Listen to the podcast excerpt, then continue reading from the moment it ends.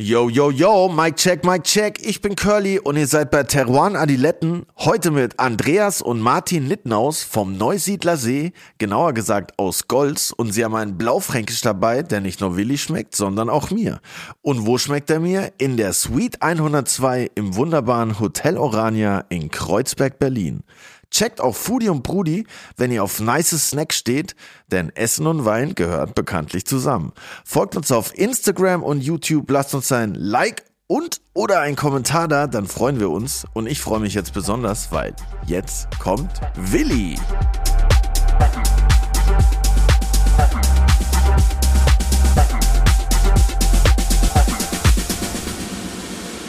Auch ein herzliches Grüß Gott von meiner Seite. Na, Curly, genießt die Sonne auch gerade so schön? Oh ja, ist richtig, richtig Akku aufladen mäßig. Es ist Bombe, ey. Liebe ich, habe ich auch gebraucht und ich hoffe, es bleibt jetzt auch so, weil die sechs Monate 100 Shades of Grey sind immer etwas hart. Safe, ja, auf jeden Fall. Vor allem schmeckt der Kabi auch noch ein bisschen besser in der Sonne. Yep. Und Luigi freut sich auch immer über die Sonne und deshalb drücke ich auf jeden Fall auch die Daumen, dass der Himmel so blau bleibt wie der Blaufränkisch. Ich muss mich auch immer so ein bisschen erinnern, wenn die Sonne so schon scheint, an meine Heimat. Also Heimat, wenn ich jetzt ganz Österreich sehe, ist ja immer so das geilste Wetter immer am Neusiedlersee. Oder da geht es immer am meisten ab, wenn das Wetter gut ist. Da geht's ab. Ja, Neusiedlersee ist Bombe. Ist das nicht da, wo auch das GTI-Treffen ist? Nee. Nee, nee. Woher kennst du das GTI-Treffen? Wenn ich ein Kabel ein. Das sicher schon mal einen komischen Song dafür schreiben müssen. Leider noch nicht, aber Leute, wenn ihr GTI-Treffen Connections habt und ihr braucht einen Song, dann holla at me. holla at your boy GTI. Nee, ich weiß nicht, da waren wir immer zum Party machen und so. Und der Neusiedler See, das klingt immer so schön, aber ist, also es ist so ein Steppensee. Und der hat so, ich glaube, an die 30, 40 Hektar Fläche. Aber der ist nur an der tiefsten Stelle, in einem trockenen Jahr ist der so ein bis zwei Meter nur. Hä? Das Ja, kein. See, Digga. Da kannst Pfütze, durchwandern, Alter. ja. Und deshalb ist der auch immer braun. Sieht aus wie eine riesen Pfütze. Genau so. ist total krass. Ich habe gerade einen so Und dann sitzen alle immer so in Schickeria, Mole West, da gibt es so einschlägige Lokale, sitzen wie in der Schickeria, was der mit so komischen, wie heißen die, die so aussehen wie Timberland, nur für den Sommer, diese Segelschuhe, diese Ledersegelschuhe und dann so kurze Chinos und so Hemden und mit Aperol Spritz und jeder ist immer wichtiger wie der andere und dann sitzen die da alle so vor der braunen Pfütze. Ich dachte an so einen türkisen Bergsee die ganze Zeit. aber Nee, okay. nee, da ist alles flach am Neusiedlersee. So pannonische Tiefebene. Okay. Aber es ist sehr schön, die Gegend, sehr romantisch irgendwie, ein bisschen unwirklich, aber geil. Und ja, da wachsen auch, also auf der einen Seite ist halt eher so, also Richtung Ungarn, Richtung Osten, ist halt alles so sandig und sehr flach, Steppe quasi. Und auf der anderen Seite Richtung Westen ist noch der Leiterberg. Das ist so der letzte Ausläufer des, der Alpen quasi. Und das ist ein Kalk, kleiner Hügel, also ist nicht allzu hoch. Und da wachsen halt hervorragende Weine. Zum das- Beispiel. Zum Beispiel natürlich viel Blaufränkisch. Nicht? Auch Chardonnay, bei Veltliner, früher stand da wahnsinnig viel Veltliner, es wurde alles gerodet, dann auf Rotwein oder umgesetzt. Aber ja, es gibt wahnsinnig viel Blaufränkisch dort. Und genau aus der Gegend, die größte Weinbaugemeinde dort in der Gegend heißt Golz. Da gibt es leider, ja mittlerweile gibt es dort einen Wirt, aber irgendwie gibt es ja keine Wirtshäuser. Also es gibt eine wahnsinnig hohe Dichte an Winzern und durstigen Leuten, aber es gibt keine gescheiten Wirtshäuser. Das sollte man vielleicht mal ein Pop-up machen, Curly. Das wäre dabei. Letten Pop-up in Gors. Ja, und die nächsten Gäste kommen von dort, nämlich die Nittenaus. Ja, können wir es ja direkt mit Die denen zusammen Nittenaus. Nittenäuse, ich weiß nicht, wie man das sagt. Auf jeden Fall Familie Nittenaus. Ganz große Tradition. Der John war so einer der Durchbrecher, das ist der Vater der Jungs, die jetzt kommen. Und er hat so mit seinen großen Cuvées damals alles platt gemacht oder eigentlich Pionier für internationale Rebsorten in Österreich, einer der Pioniere. Und hat sich dann aber schon mehr auf den Blaufränkisch auch und auf die Lagen Blaufränkisch spezialisiert. Und die Jungs führen das hervorragend weiter und machen auch lustige andere Experimente. Und ich freue mich, ich glaube, das wird ein langes, hartes Gespräch, weil das Portfolio ist riesig. Wird wild, ja. Und die Jungs sind auch total verschieden, so wie wir beide ein bisschen. Geil. Aber ich freue mich auf jeden Fall. Ja, ich mich auch. Also, herzlich willkommen, die Nittenäuse. Herzlich willkommen. Let's go!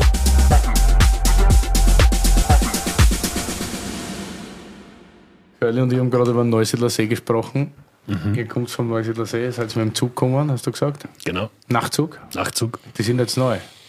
Äh, ja, und sehr luxuriös mittlerweile. Voll, ey, ich habe gerade eine Doku gesehen tatsächlich auf YouTube. Ich bin ja sehr YouTube-affin. Und da habe ich auch so einen Dude gesehen, der da im Nachtzug gefahren ist. Und das sah echt entspannt aus. Ja, das ist super entspannt. Hast du so eine Schlafkabine komplett allein? Genau. Das leistet man schon eine Einzelkabine. Genau, da gibt es sogar eine Dusche drin, oder? Dusche aus dem, im, also nicht privat, aber im Waggon gibt es eine Dusche. Und Frühstück, Ruhe, Licht, alles. Das ist geil. Super cool. Ja, dann werde ich bald Vor allem mal- ist er super zum Wein transportieren. Die werden ja immer weggefilzt beim Fliegen. Ja. Das Was? Was werden die? Naja, du kannst ja nichts mitnehmen, keine Flüssigkeit, wenn du mit Handgepäck fliegst. Ach so, ein Flieger. Ja. Ach so, ja, das stimmt. Außerdem zahlt sich auch nicht aus. Du musst jetzt immer rausfahren zum Bär, da bist du schon mal fast eine Stunde unterwegs, dann dort wieder warten, dann musst du extra früh einchecken. Und dort ist dann alles so bist, riesig. ist Horror. Ja. Da bist du eine Stunde ein, unterwegs da. von einem Gate zum anderen. Das ist ja Horror. Ja. Gut, Wein haben wir mit. Ich mache Yes. mal was auf. Bitte du. Pop it. Ich erzähle es in der Zwischenzeit. Curly hat keine Ahnung, hat Nitten aus davor noch nie gehört. Das wäre eigentlich einmal cool, wenn ihr ein bisschen erzählen könnt, was her seid und was so macht dort, was, was her seid. Martin, erzähl einmal. Ja, okay. ich fange an. Äh, ja, wir sind aus dem Burgenland. Das ist. Ähm, wieso lachst du gleich? Was eins der drei großen Weinbaugebiete mit B ist. Bordeaux, Burgund, Burgenland. Ja, ja. Bordeaux-Burgund ist gestern. äh, wir sind aus dem Burgenland, ehemaliges Deutsch-Westungarn, äh, jüngstes Bundesland. Jetzt weiß ich wo. ja, jetzt du es, ja. Und ähm, kommen aus der größten Weinbaugemeinde Österreichs, Golz. Ähm, und äh, ist ein langjähriger Familienbetrieb und wir, das ist der Andi, ich und meine Cousine, die Lydia, sind jetzt am Übernehmen. Und das ist ein typischer Familienbetrieb, das ist so wie bei der Mafia. Jeder hat einen Job, jeder hat eine Aufgabe. Man diskutiert viel, viel, viel. Aber am Ende des Tages versöhnt man sich dann wieder und geht dann auch immer den extra Kilometer. Das klingt auf jeden Fall spektakulär. Also ich habe das Weingut nur noch kennengelernt unter der Führung des Häuptlings John. Des Dawns in dem El Fall. Capo. Capo. Capo di Capi. Wie ist das? Ihr übernehmt jetzt kom Tutti Kompletti, oder wie? Ja, Oder ist es in Übernahme, also es ist schon diverse Jahre irgendwie so in... also mein Vater ist offiziell in Österreich in Pension. Bitte nicht weiter sagen, weil er hackelt, noch- also er arbeitet noch sehr viel. Er ist der billigste Mitarbeiter. ähm, aber er hat sich jetzt am Bösendorfer Klavierflügel gekauft, er ist ein Musiker Geil. eigentlich. Und das ist sozusagen die große Abstellgleis, das auch gern akzeptiert. Bösendorfer ist stabil auf jeden Fall. Guter Flügel. Guter Flügel. Und wir sind jetzt eben schon ziemlich drin und dieses Jahr ist das Jahr der Entscheidung und werden dann komplett übernehmen. Also die Kellerarbeit generell mag schon alle. Ähm, bei uns ist es halt dann immer noch so, dass man zwei Linien eigentlich fahren. Also wir haben unser Ding, wo wir unsere Weine machen, komplett nach unseren Vorstellungen. Und dann gibt es aber schon noch die elterliche Linie, die immer weniger wird und unsere wird immer mehr, aber es gibt derzeit noch eine Koexistenz. Was ist da der größte Unterschied zwischen den beiden Linien? Die Philosophie im Grunde ist sehr gleich. Wir sind ein Bio-Weingut. Wir verwenden keine Zusätze, wir verwenden keine Reinzuchthäfen, wir dann so naturbelassen, wie es nur irgendwie geht.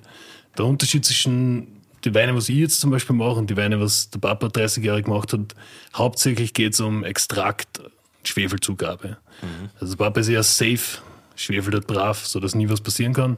Ich bin ein bisschen risikofreundlicher und so Dinge wie Lesezeitpunkt, ich habe es gerne immer leichter, säuriger. Er probiert immer das auszureizen. Also so stilistische Fragen gibt es ein paar, aber die Grundphilosophie ist eigentlich gleich. Akzeptiert man den anderen? Mittlerweile schon, aber es waren ein paar turbulente Jahre auch dabei. Ja. Weil ich sich das äh, so leichte Parallelen, also nicht mehr so.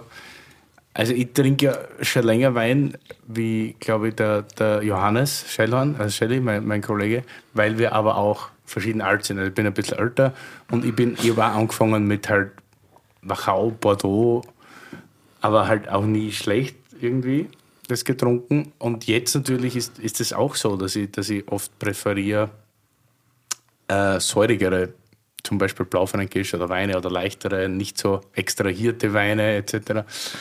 Und wir sind da auch immer so ein bisschen am Kämpfen, weil er ist ja, also ich glaube, er trinkt von den älteren Sachen so gar nichts mehr, von der, von der vorherigen Generation schon, aber nur wenn es dann wirklich irgendwie passt. So. Mhm. Also ist unterschiedlich.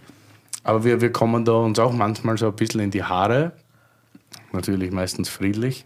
Mhm. Aber, aber ich verstehe das schon. Aber man nähert sich dann schon an irgendwie, oder? Weil, weil man ein bisschen offen ist. Absolut. Und es ist ja, wie gesagt, die, die Grundbasisphilosophie ist ja die gleiche. Und am Anfang war es auf jeden Fall so, wenn ich gesagt habe, ich will nicht schwefeln oder ich will später schwefeln oder weniger schwefeln, natürlich am Anfang hast du mal das Ganze machen, ist viel zu großes Risiko und dann machst du es ein paar Jahre und dann geht es oft gut und dann, dann lenkt der andere ein bisschen ein und genauso umgekehrt.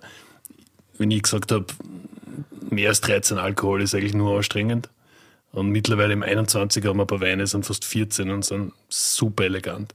Das heißt, man lernt dann einfach dazu und wird weniger engstirnig vielleicht. Also der Austausch ist sicher positiv, aber den eigenen Stil darfst du trotzdem nicht aufgeben. Ja, es, es war schon ein, ein ziemliches Hin und Her. Ich höre nicht immer den Satz von meinem Vater, na, wenn der Wein gut ist, na dann passt es ja. Nur entscheidet das jeder anders. Nicht? Und wir haben so viel herum verkostet. Und äh, immer wenn du irgendwie Kunst erfindest oder selber was Künstlerisches machst, dann glaube ich, merkt man oft nicht, dass wem anders etwas anders schmecken kann, mein, mein, mein, Vater, der ist so im Wein drin, dass er einfach nicht versteht, dass man, oder jetzt versteht er es immer mehr, dass etwas anderes auch für einen anderen Menschen gut schmecken kann. Ja. Natürlich gibt es große stilistische Unter Unterschiede. Nicht? Wenn du jetzt nur mehr Folk spielen willst und andere macht jetzt Minimal Trap, dann, dann, dann, dann naja, irgendwie kommen wir dem Nachmittag nicht mehr zusammen. Ja. Aber das ist bei uns nicht der Fall, weil ähm, ironischerweise, also nicht ironischerweise, aber grundsätzlich hat mein Vater immer gesagt, die Grundvoraussetzung passt ja. Er ist ja von Biolandwirtschaft überzeugt und keine Zuchthäfen und solche Sachen. Also sozusagen die Werkzeuge, mit denen wir arbeiten, sind bei ihm und bei uns dieselben. Und was wir daraus machen, ist. Ja, und sogar bei ihm selber. Also, als ich die Generation John durfte kennenlernen, hat sich ja, hat sich ja das schon verändert. Und ich glaube, das war noch vor eurer Zeit. Nicht? Also er selber hat ja von Bordeaux Cuvées, internationalen Rebsorten, umgeschaltet auf Single Vineyard Blaufränkisch mit viel weniger. Also das war schon eine genau. Riesenentwicklung. Genau. Und dann habt ihr noch dazu eine und dann waren plötzlich die Weißen da und ja. dann weniger Zweigelt, noch mehr Blaufränkisch und noch weniger internationale Sorten. Genau. Also das ist ein sehr, sehr wandelnder Betrieb. Absolut. So, und ja. äh, im Weiß, also genau, Rotwein genauso wie du beschrieben hast, eigentlich ist die Entwicklung und Weißwein war früher halt viel Holz, was der Malo-Luft geben, ein bisschen butterig, Chardonnays, äh, Kanseilebau und das ist jetzt auch um 180 Grad Rad. Jetzt geht es nur um Reduktion eigentlich und Einzellagen und so straff und fein wie möglich. Ich muss, ich muss die Geschichte erzählen, ähm, wie mein Vater irgendwie bekannt worden ist. 1990 hat er seinen ersten Top-Wein äh, gemacht und den hat er Commodore genannt, nach einer ungarischen Hirtenhundrasse, die bei uns in, pa in Burgenland in Pannonien auch sehr heimisch war. Und er war dann irgendwie so Ende 20er und es gab in den 90er Jahren dann in Wien eine Verkostung in einem Kunstatelier und da war trotzdem als die Creme de la Creme der Köche anwesend, also der alte Reitbauer vom Steirereck und Rudi Keller. Also das, was es gab, war dort anwesend und er wurde dann auch eingeladen und er liegt zu Hause in der Badewanne und sagt, ja, soll ich da auffahren? Ich weiß nicht, vielleicht sind die anderen besser. Scheiße. Na okay, er steht aus der Badewanne, fort darauf und an dem Abend war er halt mit seinem Commodore 90 irgendwie so der heimliche Star. Da haben alle irgendwie gesagt, wir sind der Jungtutter, also Jungtutter, Wiener Ausdruck für Jungspund. Äh, der hat gar keinen schlechten Wein und dann hat er vier Seiten im Profil bekommen. Das ist ein Magazin dort damals. Und äh, Printmedien war dazu noch viel einzuzeichnen und dann ging es auf einmal total bergauf. Der Punkt ist nur, dass er sich eben nicht auf dem Wein nur ausgeruht hat, sondern er hat immer wieder weitergesucht und es war schon fast eine, äh, nicht eine Besessenheit, aber er wollte immer neue Dinge ausprobieren. Und dann kamen wir und für ihn passt jetzt und jetzt kommen wir, die Söhne, und wollen auch wieder neue Dinge ausprobieren und das, ist, das hat sich dann 180 Grad gewandelt. Ja. Aber es ist jetzt sehr friedlich äh, akzeptiert worden. Unser, unser Lieblingsargument im Konflikt, wenn wir was Neues machen wollen, ist immer, du hast auch 15 Jahre was Neues gemacht. Und wir Ja. dürfen jetzt auch 15 Jahre suchen, quasi. Aber ist das, ist das Ziel aber dann schon, dass man dann auf lang oder kurz umstellt auf die komplett neue Linie oder werden diverse Weine dann noch bleiben? Oder Ich sehe es sehr als eine Art Fusion. Also ich meine, wir sind vor allem bei Rotwein jetzt nicht so weit entfernt voneinander und uns geht es ums Gleiche, aber es wird jetzt nicht eine Linie die andere verdrängen oder so. Es wird eher mehr so eine Integration werden, glaube ich. genau, ja. so zurückzukommen vielleicht auf, ich glaube, wir haben ja die meisten Hörer aus Deutschland, auf den wunderschönen Neusiedler See und das Leitergebirge. Yes. Wer ist für euch der Geologe? Wer will das kurz ausführen? Andi? Yes. Sehr gut, erklär mal kurz. Ich habe nur ein Curly mal erklärt, wie das so ist, an der Molle West Aperol Spritzer trinken und auf die braune Pfütze schauen. Ja, die braune Pfütze wird bei uns auch das Meer der Wiener genannt. Meer der also die Wiener. Wiener heißen ja alle am Wochenende da. Ja.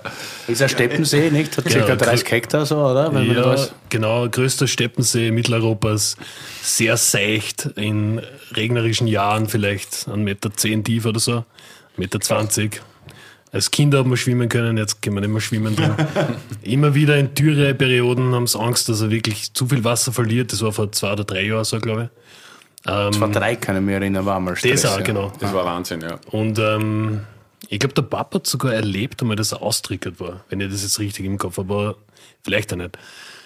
Das ist die Region, wo wir herkommen. Ein großer Steppensee und dann auf der Ostseite vom See, wo unsere Ortschaft liegt, ist ähm, der Boden sehr lehmig und schottrig.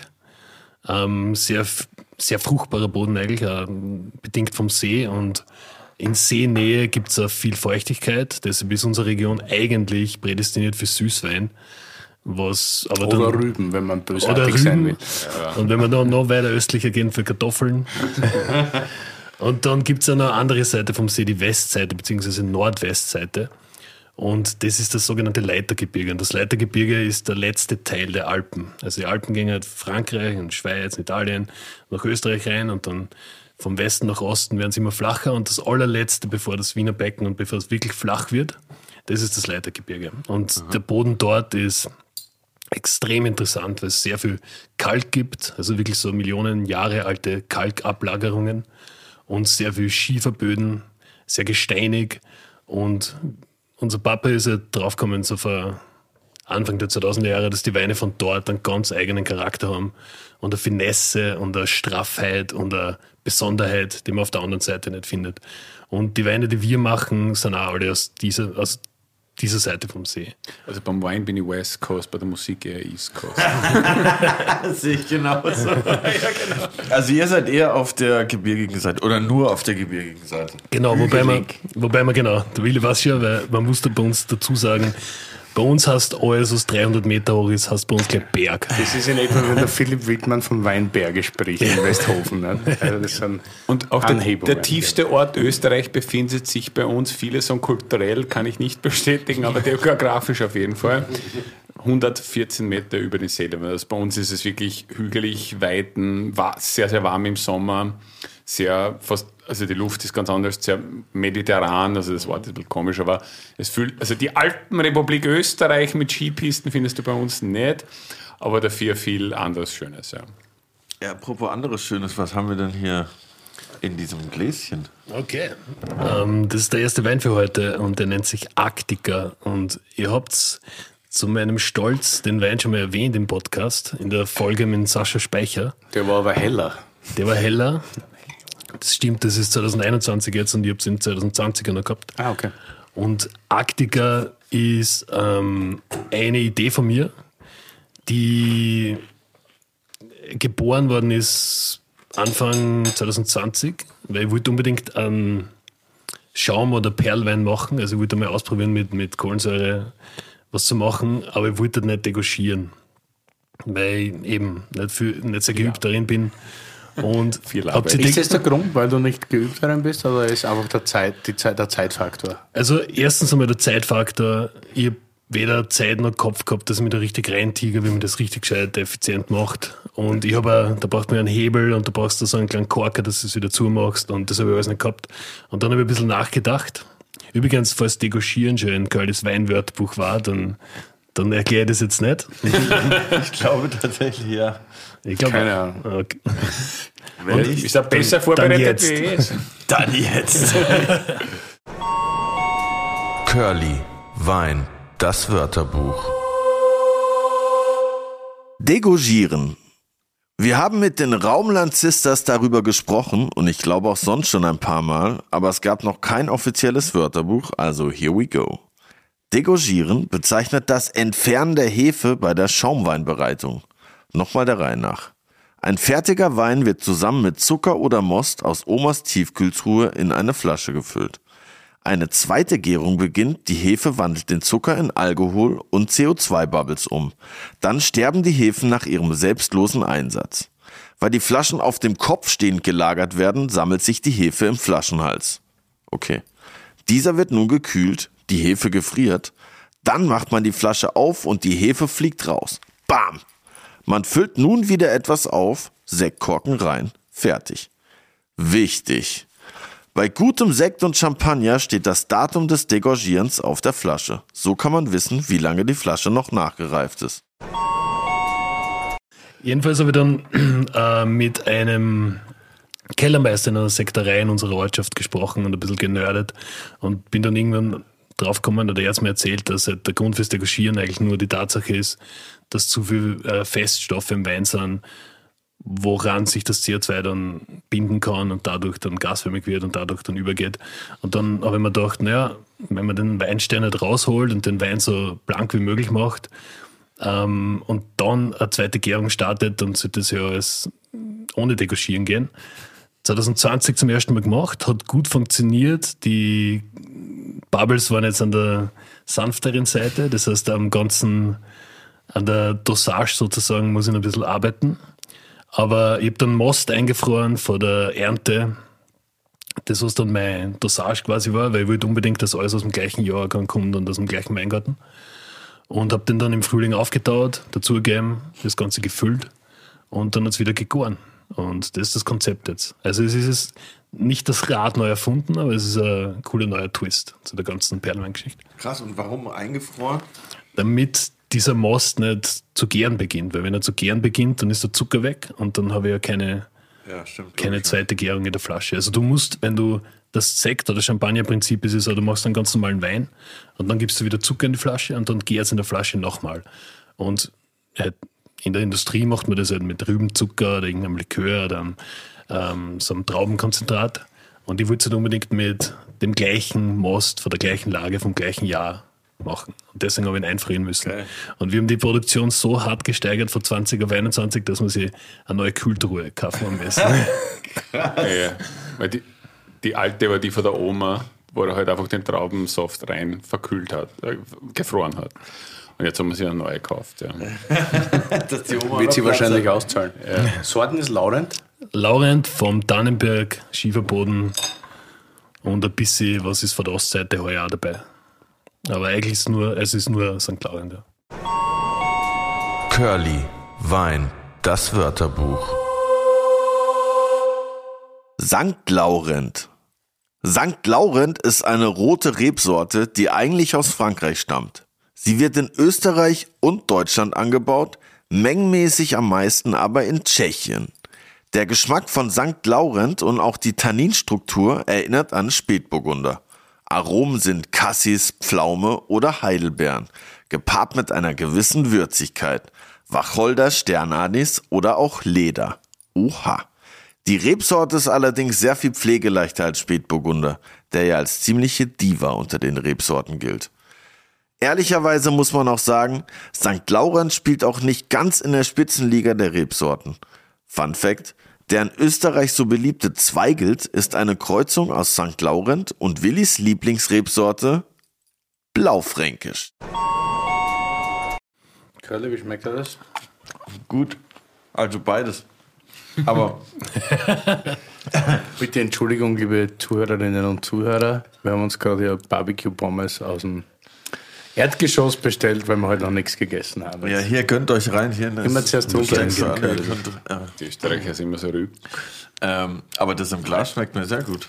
Ich finde auch, da sind, da sind aber ordentlich Bubbles drin. Beim 21er mehr, der 20er war halt so ganz nur kitzeln. So, super gescheit beim Podcast zu essen. aber ja. Ist egal. ASMR ist im Kommen. Genau. Aber das schmeckt mir auch sehr gut. 21. Voll. Das ist sehr delikat, fehlerfrei, eine gute Frucht gerade. Also es ist gerade ziemlich auf der Fruchtseite. Ja. Würde ich auch so sagen, ja. Aber auch super Säure. Ne? Also das ist jetzt nicht irgendwie fad oder lebt vom, vom, von den Bubbles, sondern das ist schon so eigenständiger, sehr guter Wein. Wir haben sie auch getroffen und Variationen gekostet von dem Wein. Und da war er noch ziemlich süß und gesagt, darf man das F-Wort sagen? Ja, sicher. Ja, fuck, das geht jetzt nicht, geht jetzt nicht. Und jetzt ist er aber richtig gut gestartet, also durchgekommen mit der Verkehrung. Glaube ich, Ich meine, es ist, es ist halt, Reifeerfahrungen hat man dadurch natürlich noch nicht. Nein, ne? gar Erster nichts. Jahrgang 2020 ist wahrscheinlich auch nicht gemacht zum Reifen, oder? Jung trinken, na Korb genau, und das so. soll Spaß machen. Zack, weg. Genau, und, und ich aber, ich meine, das ist immer noch, so wie alles bei mir, ein Work in Progress. Also ich meine, da wird es sicher noch an den Schrauben drehen, Dinge verändern und immer dazulernen jetzt, ja. Aber ich finde es cool, äh, Laurent, St. Laurent, äh, österreichische Sorte. Mh, weiß es nicht, ob ich so viel geniale Weine lebe, so einen normalen Rotwein habe, aber auch zum Beispiel der, der Preisinger Klaus macht einen sehr guten Ancestral Petner mit St. Laurent und ich glaube, das ist eine super Plattform, wo man die Sorten verarbeiten kann. Ich glaube eigentlich auch, dass man Rotburger, wie ich ihn ja nicht gerne nenne, Zweigelt nämlich. Sagst du lieber Rotburger oder Zweig? ich, ich, nein, ich sage sehr gern Rotburger. Also ich sage eigentlich nur Rotburger, wenn es geht, weil Zweigelt versuche ich zu negieren. Äh, Aus mehreren Gründen, nicht nur politisch, sondern das Wort ist einfach scheiße mit Z-W-E. ja, es ist alles. Also, Zweigelt. schmeckt am meisten. Aber ich finde, als Schaum, ich habe jetzt mal ein paar Schaumweine mit dem Grundwein Zweigelt gehabt, das ist ein hervorragender Schaumwein. Ding, finde ich super. Ist vielleicht überhaupt gescheiter, wenn man nur mehr Schaumwein draus macht. Also nochmal als, als Frage, Petnat heißt dann so, das hier ist Petnat, oder? Na, nicht ganz. Also es steht sogar auf der Etikette auf dem 20er Bettner drauf. Äh, auch noch eine lustige Anekdote. Ich habe den Kellereiinspektor dann angerufen. Das ist ja österreichische Okay, Anekdote. okay, jetzt wird's richtig mafiamäßig. Der Kellereiinspektor. Das ist Österreich der, heißt das, der, der sagt, was, la was das ist der Typ, der was wirklich dir auf die Finger schaut. Der kommt alle vier, fünf Jahre mal und dann legt er, zerlegt er aber der ganze Weingut. Und äh, den habe ich angerufen und habe quasi gefragt, hey, ich habe da ein neues Ding gemacht, was, was darf ich da draufschreiben? Was ist das überhaupt? Und er hat mir eine Woche nicht zurückgerufen. Und Weil das selber nicht der gewusst hat. es selber nicht Ja, er gewusst. ja gewusst, ja. Und er hat mit irgendeinem EU-Abgeordneten sogar reden müssen. Und dann irgendwann hat er mich zurückgerufen und hat gesagt, ähm, wir wissen es immer noch nicht. Wir haben sogar ein paar Leute, die glauben, das ist illegal. Aber Das hat uns auch nicht wirklich alles, tangiert. Ja. alles in allem haben wir beschlossen, du darfst Petner draufschreiben. Von der Theorie und vom, vom äh, Konzept her ist eigentlich ähnlicher als Sekt, also Petnat. Weil Petnat heißt, du füllst während der Gärung schon die Flasche und vergärst dort fertig. Okay. Und Sekt und auch das ist eigentlich, du hast schon, du machst einmal einen komplett normalen Wein und später, äh, Das ist der Mosch dazu in deinem Fall. sozusagen. ganz genau, ja. Also du hast eine zweite Gärung quasi, ja. Und Genau. Die waschierst nicht. Ja, und weil halt der Wein dann, genau, das muss ich auch noch erwähnen bei der Methode, man stört den Wein über den ganzen Winter im Hof, damit es dann richtig kalt wird und der ganze Weinstein rausfällt. Und wenn man dann wieder reinholt, ist die ganze Hefe am Boden von der Gärung, drauf legt sie eine Schicht Weinstein und dann, wenn man dann abzieht, also in ein anderes Gefäß umpumpt, ist er relativ klar. Und dann kommt der Most dazu. Eigentlich smart. Aber dann auch nicht in der Flasche, sondern noch in einem anderen Gefäß kommt der Mosch dazu. Das wird abgezogen in ein anderes Gefäß, dann kommt der Most dazu, aber dann muss man sofort füllen. Ah, okay. Also sofort, man hat jetzt kein Also entstehen die Bubbles schon in der Flasche. in der Flasche, genau. Und wo hast du das gelernt, weil du so gescheit über Wein redest? Erzählst du mal euren Background. Also Weingut haben wir jetzt. Drei kurz. YouTube-Videos. Ah, genau. Ich war äh, auf der BOKU, das ist die Universität für Bodenkultur in Wien. Da habe ich meinen Bachelor gemacht, eher gemütlich, aber doch. Und dann, während meiner Bachelorarbeit, hat mir meine Betreuerin erzählt von einem Masterprogramm in Frankreich. Ähm, das heißt Vinifera und das ist in Montpellier im Süden. Da habe ich mich beworben und bin angenommen worden. Und dann war ich ein Jahr in Frankreich, also ein Jahr in Montpellier, dann ein Monat in Bordeaux Und ich habe Ernten gemacht in Portugal, Tasmanien und in ähm, Frankreich und mein habe ich in Dänemark geschrieben. Das heißt, ich war ziemlich lang in der akademischen Weinwelt unterwegs, was bisschen komisch ist, weil Wein ist was sehr Sensorisches, Subjektives. Aber es gibt ja halt einen akademischen, technischen Ansatzpunkt da. Und da bin ich halt acht Jahre durchmarschiert und habe dann mein Degree gemacht. Das ist schon immer ganz gut, finde ich, so die, irgendwelche theoretischen Sachen auch aufzunehmen, wo man dann äh, vielleicht auch erstmal denkt, man braucht die nicht, aber so unterbewusst beeinflusst einem sowas schon immer wieder. Ich habe auch Musikwissenschaft studiert und dachte mir so, ja, Bro, wow, Beethoven-Partitur, ja, danke. Yes. Aber wenn ich jetzt im Studio bin, so gibt schon immer wieder Momente, wo einem einfach irgendwas, was man da halt gelernt oder gehört hat, so beeinflusst, so ob man will Was oder nicht. Halt. ganz hinten im Kopf irgendwie Ja, gespeichert voll. ist und manchmal kommt es einfach. Also ich, mein, mein Zugang ist immer, du brauchst definitiv kein technisches Wissen, kein sehr technisches Wissen, dass du einen guten Wein machst. Aber was ich äh, finde, ist, dass die Wissenschaft und das Technische und das ganze Chemische, was man lernt, das hilft einem sehr, dass man auf neue Ideen kommt. Das hilft jetzt nicht, dass du einen super Wein machst oder Gefühl entwickelst, das macht nur die Erfahrung. Aber so zum Beispiel das Ding, Arktika, da brauchst du ein bisschen so ein chemisches äh, Basic Knowledge und dann denkst du, okay, wenn ich das mache, soll das passieren, soll das passieren und für sowas ist es gut. Ja. Voll. Und wie kamst du auf den Namen, weil es so lange draußen im kalten Hof stand? Oder? Genau, das ist, ähm, das ist äh, der Name, die Namen von fast alle Weine von uns ist, sind äh, von der Lydia, von unserer Cousine, die gerne hier wäre, aber sie hat Besuch vom Herrn Covid. So. Ah, Grüße auf jeden Fall an der Ja, Stelle. gute Genesung an dieser Stelle, Lydia. Und die ist dann am Namen Arktik gekommen, genau erstens, weil der Most gefroren wird und zweitens, weil der Wein halt ganzen Winter ja, in der Kälte steht. Und du? Ja, mein Werdegang, äh, ich, bin, ich bin nicht der Theoretiker, auch nicht der Praktiker, ich bin genau das dazwischen. Nein, ich, ich Praktiker. habe ähm, ich hab auch immer als Weingutskind im Sommer im Weingarten arbeiten müssen und wollte das ursprünglich überhaupt nicht machen, wenn die Freunde am See gelegen sind oder Fußball gespielt haben. Ähm, habe dann etwas, also ich habe Literatur studiert und auch fertig gemacht und daneben immer viel Präsentationen in London und, und New York und auch ähm, London, New York, Kitzbühel. Am- Amazing Destinations worldwide. Und äh, bin dann mit zwei, drei wirklich prägenden Menschen aus dem Weinbau und äh, Weinbusiness zusammengekommen. Leo Hillinger. Ähm, das ist ganz oben links. äh, ganz oben links. Ja, genau. Wie er immer sagt, ja, genau. Und äh, dann habe ich gesagt, okay, fuck, ich habe da eigentlich einen un unglaublich guten und, und prestigeträchtigen Betrieb zu Hause und äh, meine, Wein, meine Weininteresse wird immer ärger und immer mehr und ich habe nicht nur mehr getrunken, sondern auch mehr bewusst getrunken und dann hat mein Bruder eben entschlossen, Andi, also Martin, Andi, das wird's, wir machen das aber zusammen. Und wir sind doch bei 45 Hektar, also es ist jetzt nicht irgendwie eine kleine, kleine Bude. Und alleine kannst du alles da eh nicht stemmen, deswegen haben wir gesagt, wir konzentrieren uns genau dort, wo die Stärken sind. Und äh, ich mache irgendwie alles ein bisschen, also ich, ich helfe im Köller, ich bin im Weingarten, ich bin viel auf Präsentationen, Messen, ähm, immer das Herz dabei, immer ein bisschen das Herz dabei. äh, und ähm, Martin ist das Bindeglied zwischen Welt und Weingut.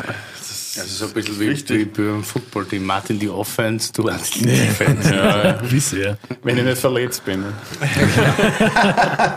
Aber war das schon so ein bisschen auch so das Zünglein an der Waage, dass er gesagt hat, lass es zusammen? Ja, definitiv, ja. Äh, Also, weil, äh, und, und zusammen können wir auch den Kapo vom Thron stürzen. nein, es war, nein, es war, es war wirklich, es war wirklich äh, er und, und ich, weil genau er wissenschaftlich, naturwissenschaftlich extrem begabt ist und ich bin halt äh, geisteswissenschaftlich begabt oder einfach bei, in, in, der, in der Präsentation vom Wein. Und die Lydia, meine Cousine, die dann auch ins Boot gekommen ist, ist genau das perfekte dritt, die dritte Ergänzung. Also mit, sie macht da sehr viel Verwaltung, Organisation, aber sie macht auch sehr viel Präsentation und hat auch super Weinwissen oder ähm, Sommelier-Ausbildung. Die Lüde ist die, also ich weiß nicht, ob du das jetzt gerne hörst, aber die Lüde ist die beste Kosterin von uns. Nein, na, Alter, na, so geht's nicht. Die kostet sehr gut, aber Ja, vor allem, was, was man, weil Lüde ist, das so Sorge ist, was mir jedes Mal flasht, ist, die merkt halt jeden Wein, den es trinkt. Das ist krass. Also der fragt mich zuerst, hey, sich der Flasche und sagt, kannst du dich erinnern, das haben wir vor fünf Jahren im Sommer bei der Messe an dem Stand getrunken. in dieser- Fotografisch diversen sensorisches Besuchen Gedächtnis. aus- Ich weiß gerade diver- mal, dass ich aus tut diversen habe. Besuchen in der Weinbar äh, weiß ich, dass die Julia auch viel trinkt. Ja, das stimmt. Also sie ist ein Weinfan und keine Kostenverächterin und ein super Gedächtnis. Also. Ja, ist berufsbedingt, würde ich sagen. Wie oft haut ihr euch untereinander eigentlich aufs Maul? Na, verbal jeden Tag. Aber wir versöhnen uns auch wieder jeden Tag. Fast jeden Tag. Also wir, wir, wir kennen es schon. Mittlerweile wird es besser und äh, jeder wird besser im Kompromisse und jeder wird besser in der Demokratie. Aber ja, wir haben schon. Aber das ist auch gut irgendwie. Ich meine, es ist natürlich anstrengend, so, aber diese Reibung und dieses Streiten und dieses ganze, die eigene Position verteidigen und natürlich voll stur sein, nicht nachgeben und dann irgendwann doch nachgeben und das, das, da kommt ja immer was Gutes aus irgendwie. Weil dann, dann wird immer die, der der Standpunkt wird geprüft und dann, wenn man dann nicht zu stur ist, dann sieht man irgendwann, okay, der andere hat recht. Und es ist ein anstrengender, aber sehr gesunder Prozess. Also die anderen helfen mir, meinen eigenen Standpunkt zu wissen. Absolut, ja, Weil du merkst ja auch, je mehr dagegen sind, wie wichtig ist es dir jetzt, Ja. äh, das zu verteidigen Ja. oder halt nicht? Oder wie sehr haben die anderen halt recht? Da haben wir es auch mit Lagi darüber, weil ich glaube, äh, so ein Dialog ist, ist, deshalb ist es ja auch geiler, das zu dritt zu machen als alleine, weil man halt auch so Ping-Pong spielen kann. Manchmal denke ich auch, boah, ich bin so ein Verrannt, hab so ein Brett vorm Kopf bei einem Song, dann gehe ich in die Küche, red fünf Minuten mit jemand und plötzlich so, ja klar, so muss ich's machen, so.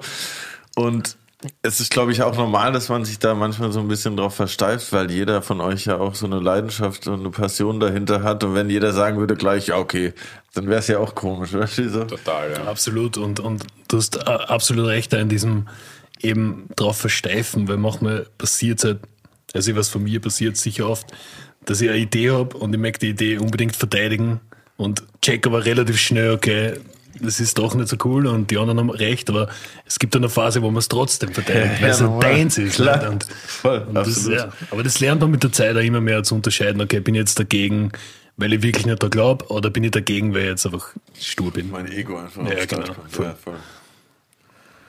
Nächster Wein. Es geht aber schnell bei dir.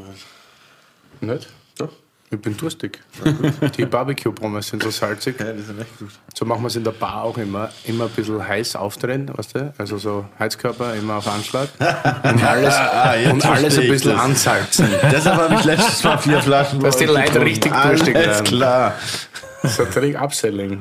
Äh, Grillwettliner Manila 2021. Jetzt kommt der Literat, das muss von Martin sein. Subversion und Schönheit dieser Subversion. Das Schloss des grünen Berliners stürmen, diese Sorte befreien und sie auf ein Abenteuer schicken, fast so wie nach Manila fahren. Sie kommt zurück. Digga, das ist ein Gedicht. Wann God kommt der right.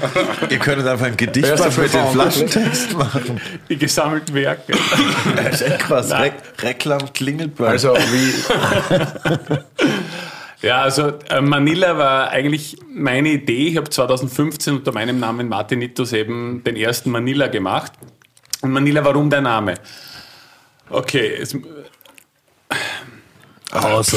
Durchatmen. Nein, nein, es ist, äh, weißt du, die Wahrheit ist oft witziger. Ähm, wir haben, das war ein alter Weingarten in Jois am Leitergebirge, also auf dieser Nordwestseite des Sees.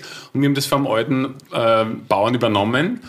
Äh, der war sehr wild und verwachsen, der Weingarten, da waren auch Obstbäume drin. Und er hat zu dem Weingarten immer gesagt, das ist der Manila-Weingarten. Na, hast du ja angearbeitet beim Manila-Weingarten. Mein Vater hat immer gesagt, wieso sagst du zu dem immer Manila-Weingarten? Und der sagt, naja, er hat einmal eine philippinische Erntehelferin gehabt und die hat dort gearbeitet bei der Ernte. Na, die, Willi, die Geschichte geht noch weiter. Okay, lol, ich schon so. Alles klar, ich verstehe. Und ähm, das ist wirklich ein schöner Südhang, da sehe ich den Neusiedlersee und sie steht einmal drin, äh, die Sonne geht unter und sie sagt, oh mein Gott, hier ist es so schön, es ist fast so schön wie in Manila. Und später habe ich einen Freund getroffen und der hat gesagt, er war völlig fertig und ich habe gesagt, was war denn? Er hat gesagt, du, ich war jetzt in Manila und es ist die hässlichste Stadt, in der ich je war. Es ist unfassbar. Und mir hat das einfach das fasziniert, dass etwas Bruch. so schön und, und, und, und dort also polarisierend ist. Beistrich, Fußnote dazu. Dadurch, dass ich eine Qualitätswein bin, darf ich sowieso den Weingarten, der echt Jungenberg heißt, eh nicht draufstellen. Das habe ich einfach den Dialektausdruck des Weingartens, der Manila-Weingarten, so wie er immer genannt wurde, genommen. Fast so wie in Manila. Und äh, das habe ich 2015 mit einem grünen Veltliner gemacht. Und das subversive Element hier ist noch, äh, dass grüne Veltliner in Österreich die am meisten mit Vorstellungen äh, aufgeladene Sorte ist. Jeder pensionierte Radiologe und Anwalt hat eine Meinung, so muss ein grüner Veltliner schmecken. So kann doch kein grüner Veltliner schmecken. Und teilweise wird es dann noch zusätzlich von diversen Marketingforen auch eingetrichtert, wie er zu Yes. schmecken. Ganz genau, ja. Ja, wenn Und du meistens schmeckt er noch Sauvignon, weil er Wie die Hefe vergoren so- mit ja. reinzugt. weil irgendwie die Hefe verwechseln. Und, Wenn du äh, im, wie- im Veltliner kein Rot und Ton hast, also das ist das Ding, was den Pfeffer ausmacht, ist kein Veltliner. Kannst du nicht aufschreiben, kannst du nicht. Und ironischerweise hat genau die Sorte auch im Burgenland eine lange Tradition. Mein Groß, also unser Großvater und Urgroßvater auch Veltliner gehabt, aber sie schmeckt einfach auf Kalkboden und Schieferboden anders. Wie Urgesteinsboden aus der Wachau oder das Löss im Bagram. Und genau das wollen wir halt herausarbeiten. Äh, es ist ein super Vergärer. Ähm, der Wein hat jetzt eine Maischegärung in der Amphore gehabt und im Fass. Aber nicht zu sehr. Wir gehen aber der Maischegärung wieder zurück. Das sind nur ein paar Tage. Und der will, der will da übernehmen, weil ich muss richtig erzählen. Wieso? Das Der war nicht in dem Fahrer. Nein, der 20er war Der in der Amphore. rote war in dem Fahrer. Ja, der 20er weiße war auch in der Amphore. Ja, aber das ist doch nicht sonst. Stimmt, das ist der 21er. Also der Martin hat recht, aber er ist ein Jahr spät. quasi. ja, okay. Der 21 war nicht in der Amphore. Back to the Future, Leute. Aber er hat recht mit Maischestandzeit, das war im Tank, weil es ein bisschen größere Menge war. Und genau, das ist unsere Version Maische vergoren. Ne? Das ist ja ein Thema, das auch überall auftaucht und gibt super coole Interpretationen und, und, und, und Versionen, wie das die Kollegen machen. Und genau, wie viel Tannin schafft der Weißwein? Wie viel Tannin schafft der Veltliner? Was ist zu viel, was zu wenig? Wann muss man pressen? Das sind halt die spannenden Fragen äh, rund um Manila. Und bei dem finde ich, ist, also 21 war sowieso meiner Meinung nach ein grandioses Jahr und vor allem Weißwein ein grandioses Jahr. Irrsinniges Potenzial da. Und ist eigentlich schön gelungen. Natürlich, so wie immer, bei Manila ein bisschen eine Reduktion, ein bisschen Luft braucht er. Dem musste man Zeit geben und so, aber sonst ist es ganz aufgegangen.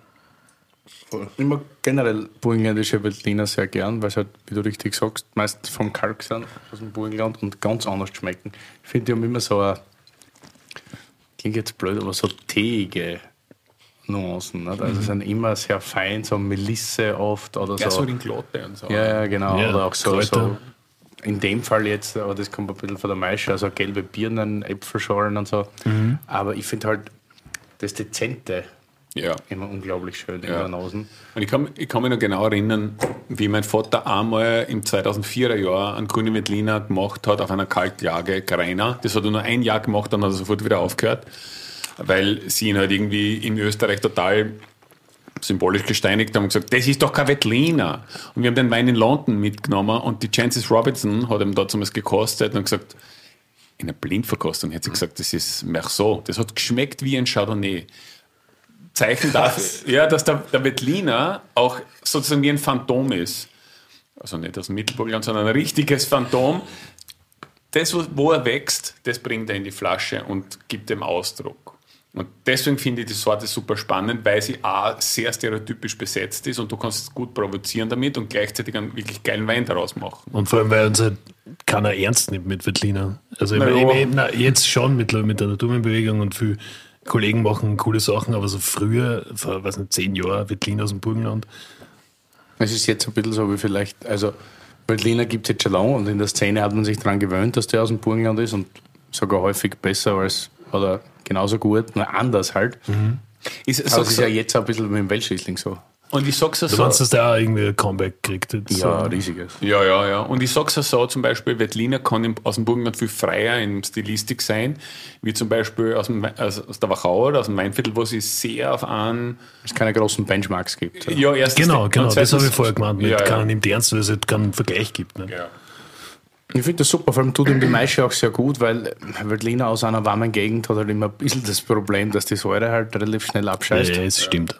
Einen Tag zu spät gelesen, aber dann tut ihm das gut. Also dieses Gerbstoffige, was ein bisschen Spannung und Zug dazu gibt. Genau, also man, wenn du Maische bist, dann verlierst du ein bisschen Säure natürlich, weil du mehr Kalium rausholst und dann mehr ausfällt, aber das wird ob, manchmal kompensiert mit einem Gerbstoff, so wie du meinst gerade. Stimmt.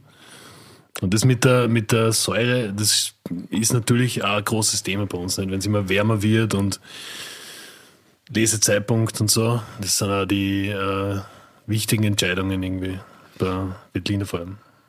Und die Idee war da, du hast ein super Rückgrat durch die Gerbstoffe und du bist aber nur bei 12, 11,8 Alkohol circa und du hast einen richtigen Grip. Mhm. Und äh, es ist ja einfach das, ähm, welchen Weg du nimmst, dass du ungefähr zum Ziel kommst, ist ja unterschiedlich. Aber du musst halt einfach einen Wein kreieren, der frisch ist, zart ist und trotzdem einen Punch hat. Nicht? Wie wichtig sind die Weine bei euch im Weingut? Also wenn man jetzt von der Menge redet. Man muss jetzt keine Flaschenanzahl nennen, aber also der, prozentuell. Der, ähm, also wir sind heuer mit unserer Linie auf 15 Prozent vom gesamten Volumen. Mit der, aber mit der kompletten Linie? Komplette Linie. Mit der Linie, ja. Also, ist also nur das heißt, Manila sind vielleicht 4 Prozent, 5 Prozent vom Gesamt. Ja, ja, ja, ja. Aber man muss ja dazu sagen, dass natürlich das am stärksten wächst. Also die Nachfrage ist viel größer wie das, was wir haben. Und ja.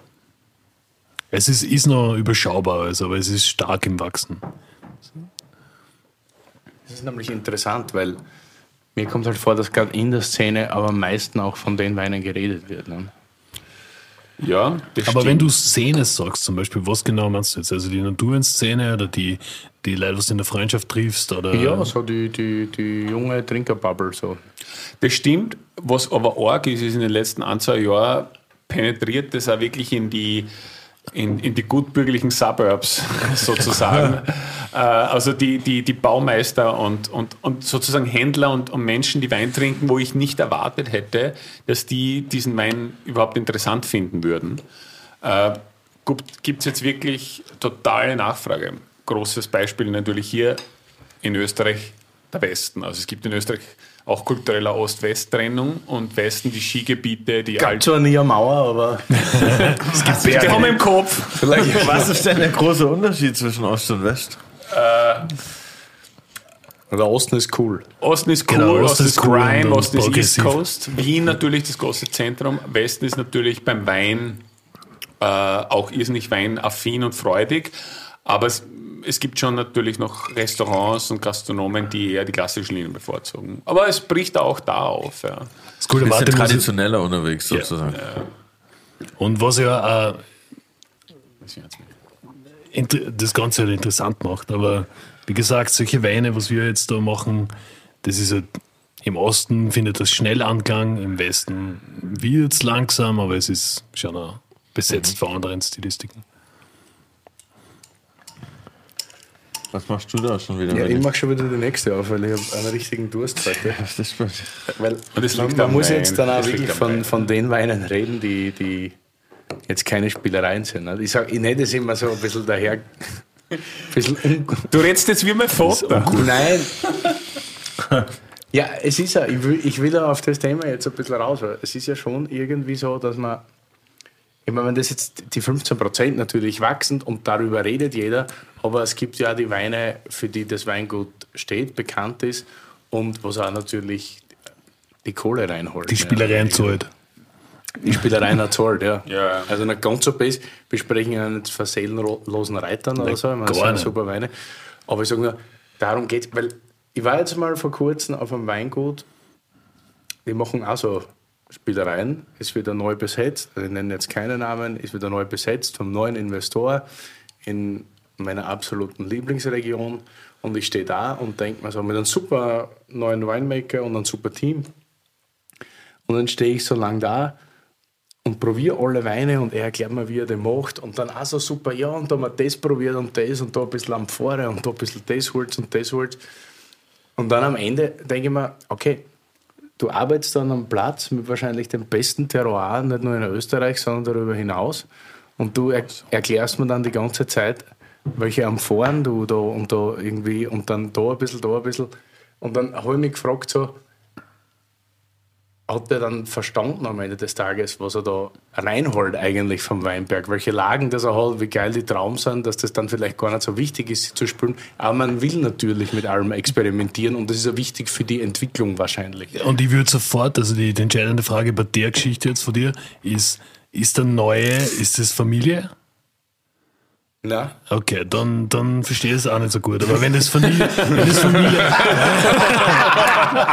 weil wenn das Familie wäre, dann könnte ich aus eigener Erfahrung sagen, du willst einfach nicht das machen, was schon da ist. Du willst selber tun. Ja, und klar. auch wenn du zum Schluss wieder dort bist und drauf kommst nach zehn Jahren, okay, das, was schon da war, war super. Aber du brauchst einfach dieses, ich mache jetzt komplett was anderes. Aber wenn das halt nichts damit zu tun hat, dann ja, dann verstehe ich, verstehe die Spielerei auch nicht ganz. Voll, aber dieses Gegenarbeiten ist ja irgendwie so, glaube ich, in einem verankert, so ein bisschen was anderes erstmal machen zu wollen, wenn du selber was machst. Besonders wenn man eben diese starke Vaterfigur hat, nicht, der Ja. auch viel geprägt hat. Nicht? Und, aber Spielerei ist es sozusagen wirtschaftlich im Gesamtbetrieb, ja, aber, aber, aber jetzt macht man was, wenn wir das dann auch im Portfolio haben, das ist es überhaupt Das nicht. ist wir gar nicht. suchen voll den Ausdruck im Wein. Genau. Und wir, wir machen das, was wir auch selbst gerne trinken. Und das Orge ist ja, der nächste Wein ist ein Rotwein, den sozusagen mein Vater, unser Vater noch konsultiert hat, also gesagt hat, so machen wir den, wie haben wir dann gemacht, aber mit vollstem Herzen und vollster Seele mag, mag der das trinken und wir auch, aber du kannst nie als Winzer den genau selben Wein machen, weil du machst ja nie dasselbe Musik. Nicht? Ja, klar. Also das geht gar nicht. Oder du gibst fünf Köche ein Rezept, die, die Grundprodukte und es schmeckt alles anders. Weil irgendwas ist immer anders. Das ist wirklich arg. Ja. Und ja, deswegen ist es bei uns beides irgendwie möglich. Ja. Aber es ist ja auch gut, als, so ein bisschen zu, so einen Rückhalt zu haben von den traditionellen Linien oder den traditionellen Weinen. Ich, also mir würde das zumindest mehr Freiheit beim Ausprobieren geben, weil ich halt weiß, okay, ich habe noch was in the bag. So. Meine? Absolut. Ich meine, das ist Ich meine, wie viele Hektar habt ihr insgesamt? ganz äh, 40. 40. Also 40, da man Davon sind ja wahnsinnig viel auf verdammt guten Lagen, nicht? Ja, Wenn man also- denkt, da, also so wie das, was wir jetzt gleich trinken, Lange Ohn, dann Gritschenberg, Tannenberg, Jungenberg, also. Jungenberg, ja, also es ist ja, Ja, wir haben, wir haben, also das ist ein großes Privileg. Also wir, die, die Weingärten, was wir quasi übernehmen oder vererbt kriegen, sind Traumlagen. Und trotzdem, und wenn das, also du hast zum Beispiel einen Wein wie in Jungenberg, das ist ein Blaufränkisch mit alte Reben auf kargsten Schieferboden, da darf es nie trocken werden, weil sonst straucheln die Reben schon. Und äh, es ist klar, du musst gescheit ausdünnen, gescheit bewirtschaften, viel händisch machen und dann kriegst du einen wunderbaren Wein raus. Aber das willst du auch nicht gleich so eins zu eins übernehmen, sondern willst du mir denken, okay, super cooles Rezept, macht großartige Weine, aber was ist, wenn wir es so machen? Ne? ja, voll. Der, der Instinkt ist einfach da und der Instinkt ist ganz stark innerhalb von einer Familie. Und die ersten paar Jahre war es so, da habe ich eben einen Rotwein gemacht mit Nein Alkohol, nicht? weil ich einfach mit Gewalt was anderes machen wollte. Ist super interessant. was war das Tochter? Tochter 18, aber da hab ich, den habe ich deshalb so früh gelesen, weil ich nicht in Österreich gewohnt habe und wieder zurückfliegen habe müssen. Aber jedenfalls, das muss sein. Das muss einfach sein, die Zeit, wo du komplett dagegen bist. Und jetzt ist es eh schon wieder so, dass wir sagen, okay, fuck, Jungenberg ist richtig geil und da gehört eigentlich nicht mehr viel verändert und so. Aber Aber habt ihr mir da angelogen? Weil ich war an dem, ich war zu der Zeit bei euch am Weingut und ich habe da immer nur für Weingut, für Weingut habe ich mir immer nur eine Stunde oder eineinhalb genommen, leider. Aber also auf der Durchreise. Und da meinte er, du musst irgendwo hin und es war Ende August erst oder so. Und dann sage ich, was geht jetzt Ende August lesen? Seit- Und dann hat, hat, hat, hat mir Martin erzählt, du hattest die wahnwitzige Idee, die Trauben aufzuschneiden, die Kerne rauszunehmen. Deswegen, ja, ja, Naja, weil weil es sowieso noch nicht reif ist Ende Ja, August. das war- ne? und, und Kerne sind ja noch dazu zusätzliche Bitterstoffe, aber wenn du die rauspulst quasi. Du hast gemerkt, da hat er gerade studiert und Ja, war in seiner war Nerd-Knowledge komplett Nerd-Partie. fertig. Alter. Das war 2017 Tochterrot. Okay. Und die Idee war so, ich habe im September 2017 äh, äh, also ich hab begonnen zu arbeiten in einem Weingut in Portugal und habe ich musste dort sein und beginnen Anfang September irgendwas, 1. September Woche. Und ich wollte aber unbedingt, weil ich nur in der Uni war und ich wollte unbedingt Wein machen. Und war halt kurz zu Hause und dann man denkt, das ist überhaupt noch nicht reif, es war kein frühes Jahr. Und dann habe ich halt wirklich gedacht, der Weingarten, das sind acht Reihen, das ist ein Mini-Ding. Und mit dem Wein habe ich begonnen und habe die gelesen. Teilweise waren die Trauben halt grün noch nicht. Also es war viel zu früh. Und dann haben wir gedacht, na gut, die einzige Chance, die ich habe, dass das nicht komplett nur grün und unreif ist, ist die harten Phenole zu entfernen. Phenole ist wieder äh, Kölnes Weinwörterbuch. Und die ist urgut meisten, die meisten kurzkettigen Phenole, das was bitter macht und zart macht, sind alle in die Kerne drin. Und dann habe ich wirklich zwei Tage lang jede Beere aufgeschnitten und mit einer Pinzette in Kern Von entfernt. Hand? Von Hand. Am ersten Tag hat mir mein kleiner Bruder eine Stunde geholfen, dann ist er gegangen und hat gesagt, was ist das für ein Scheiß, gell? Am zweiten Tag ist meine Mama gekommen für eine Stunde, hat mir kurz geholfen, dann ist der auch gegangen. Und dann ähm, war ich nach zwei Tagen Am dritten fertig. Tag war die ernsthafte Diskussion, ist es eine gute Idee, dass der das Weingut übernimmt? Großes Wollen wir, dass der das macht? Kurze Intervention. Freitag, Freitag 10 Uhr, wir Lieber brauchen eine Andreas. Sitzung, wir brauchen eine Sitzung. Andreas, interessiert dich nicht irgendwas anderes auch noch? Du hast ja mit Architektur angefangen. Ja, genau, das, das habe ich dann halt durchgezahlt in meinen Wahn. Und das sind dann ein paar hundert Flaschen waren vor dem Blaufränkisch, der halt definitiv nicht reif ist. Aber eben glaube ich zumindest, oder will ich glauben, dass dieses Prozedere so ein bisschen die Edge ausgenommen hat. Das heißt, es ist trinkbar geworden. Natürlich jetzt nicht der große Wein, aber es ist wieder so ein Experiment gewesen. Geil, aber. Und es ist ja schön. oder und, blöd. Und es ist, ja- nein, aber es ist ja schön zu sehen, dass du wirklich dagegen kämpfen musst und du dir wieder annäherst. Und unser Vater, das habe ich immer geglaubt, naja, der hat immer schon fein getrunken. Nein, nein, nein. In den Nullerjahren, in den 90er Jahren, also wir sind ja Teil der Gruppe Panobile, wie mir das so erzählt hat. Shoutout. Was? Shoutout. Shoutout Panobile. Was ist das? Ja, das müssen wir gleich noch erklären. Ja, ja, also Bring mal Gedanken machen wir gleich. Ähm, da war Holz ein sehr, sehr begehrtes Ding. Nicht? Wir wollten die holzige Weine und, und dann hat man sich davon wieder abgewandt. Das heißt, die Jungs, die Alten, gegen die wir rebelliert haben, vor allem mein Vater, die haben sich auch immer wieder stetig entwickelt und das war immer so kontinuierliches Annähern und jetzt haben wir sie quasi wirklich gefunden und schwimmen in einer Umlaufbahn. Ja. Und ja, Panobile. Ganz kurz noch, Panobile ist ein, ein legendäres Wort und eine Winzervereinigung. Es sind neun Winzer, alle aus unserem Heimatort Golz. Und jeder der Panobile-Winzer macht einen Panobile, einen Rotwein und bei manchen auch einen Weißwein, aus den österreichischen Sorten. Aber wie das der Winzer macht, das kann, und die Winzerin, das kann jeder entscheiden. Und in Blindverkostungen, musst du dir das vorstellen, kommen wir zusammen und kosten Variationen von einem Panobile. Und früher haben wir halt wirklich hardcore ernst gemacht und haben uns so Noten gegeben, so 3,0 und unter 3 darf es nicht ein Panobile sein. Und ähm, das war super, weil dann hat er oft ist vorgekommen, dass der Winzer seinen eigenen Wein rausgehaut hat. Ja. Mit diesem äh, Notensystem kam immer mehr die Entscheidung, aber was ist eigentlich ein guter Wein? Und die Frage im Hintergrund kam hoch, wie wird ein guter Wein definiert? Und dann haben wir so gesagt, okay, scheiß mal doch auf die Noten, sagen wir einfach nur, reden wir über die Weine, ist es, ist es wert, Nobile genannt zu werden? Repräsentiert es unsere Gegend? Einen Teil der Nobile-Gruppe, wir kennen sie, ist dann halt natürlich sehr in die Naturweinrichtung gegangen. Preisinger Klaus zum Beispiel, Judith Beck, die Renner Sisters, Bitte. Bitte, Gernot Heinrich und halt wir mit unseren Manila und Elektra-Sachen. Die anderen, auch großartige Weine, Paul Ax, Gernot Leitner etc., sind halt eher im klassischen Bereich geblieben. Und da gab es halt wirklich harte ideologische Diskussionen. Na, was ist jetzt Panobile, nicht?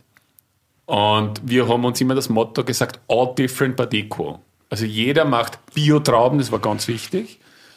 Jeder macht aus den österreichischen Sorten, weil wenn es dann Merlot Cabernet, okay, aber das macht die ganze Welt. Ich möchte dir als Kunde zeigen, wie kann Panobile aus unserer Gegend schmecken.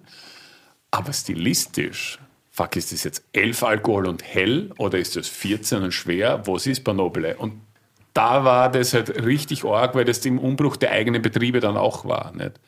Also da haben viele Betriebe gesagt, na was ist jetzt großer Rotwein?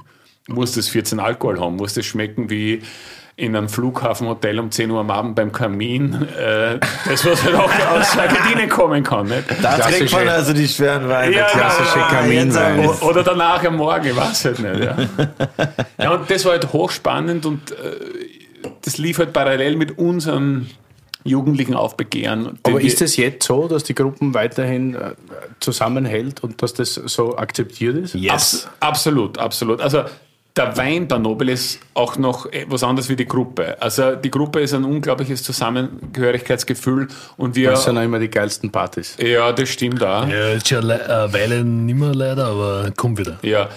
Dieses Notensystem und dieses Bewerten, das haben wir inzwischen seit ad acta gelegt und haben gesagt, weil wir so viele neue Erfahrungen gemacht haben, ist das wirklich noch zeitgemäß. Aber was ich damit sagen will, ist, dass es immer ein Kampf um, um Stilist, ein Kampf oder ein, ein Struggling um, um Stilistik war. Ich habe immer geglaubt, das ist in den letzten zwei, drei Jahren entstanden, wie halt die Naturweinbewegung.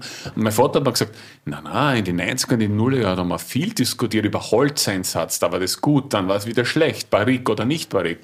Also dieses, finde deinen Stil, das muss ein bisschen künstlerische Natur sein, aber das hat es immer gegeben. Ja, und man muss, glaube ich, zu allem ein bisschen offen sein. Ne? Man darf Absolut, nicht immer, ja. Also ich kann nicht hingehen und sagen, okay, das ist jetzt mein Geschmack und ich kann kosten, ob das guter Wein oder kein guter Wein ist, so wie du es am Anfang erklärt hast. Und so ist es dann. Ja. Sondern es gibt ja viele verschiedene Ansätze. Und ich finde es so super. Also, ich weiß nicht, war Panobile immer schon nur heimische Rebsorten? Yes. Nein. Nein, oh ja, sicher. Das Ich glaube nämlich nicht. Nein, nein, nein, seit nein, 2006 haben wir gesagt, Ich glaube, das war ganz Nein, zu nein, Beginn, nein, war, nein, war da immer ein bisschen mehr. Also, ich, Nein, nein, Ich bin mir jetzt nicht sicher, Bis ich kann das 2006 gerne ab jetzt auf Instagram kommentieren oder wo immer. Per DM Panobile, fragen. Achtung, Achtung, eine Durchsage. Aber, das ist ein aber ich bin als ich bei meinem Co. gearbeitet habe, kann ich mich erinnern, war Panobile nicht immer zu 100 Prozent. Ich glaube, das ist dann, hat, hat sich die Gruppe dann irgendwann auf sich erlegt, dass man sagt, okay, man macht es jetzt, ab jetzt. Ab so, 2006. Davor waren auch französische Rebsorten äh, verwendet.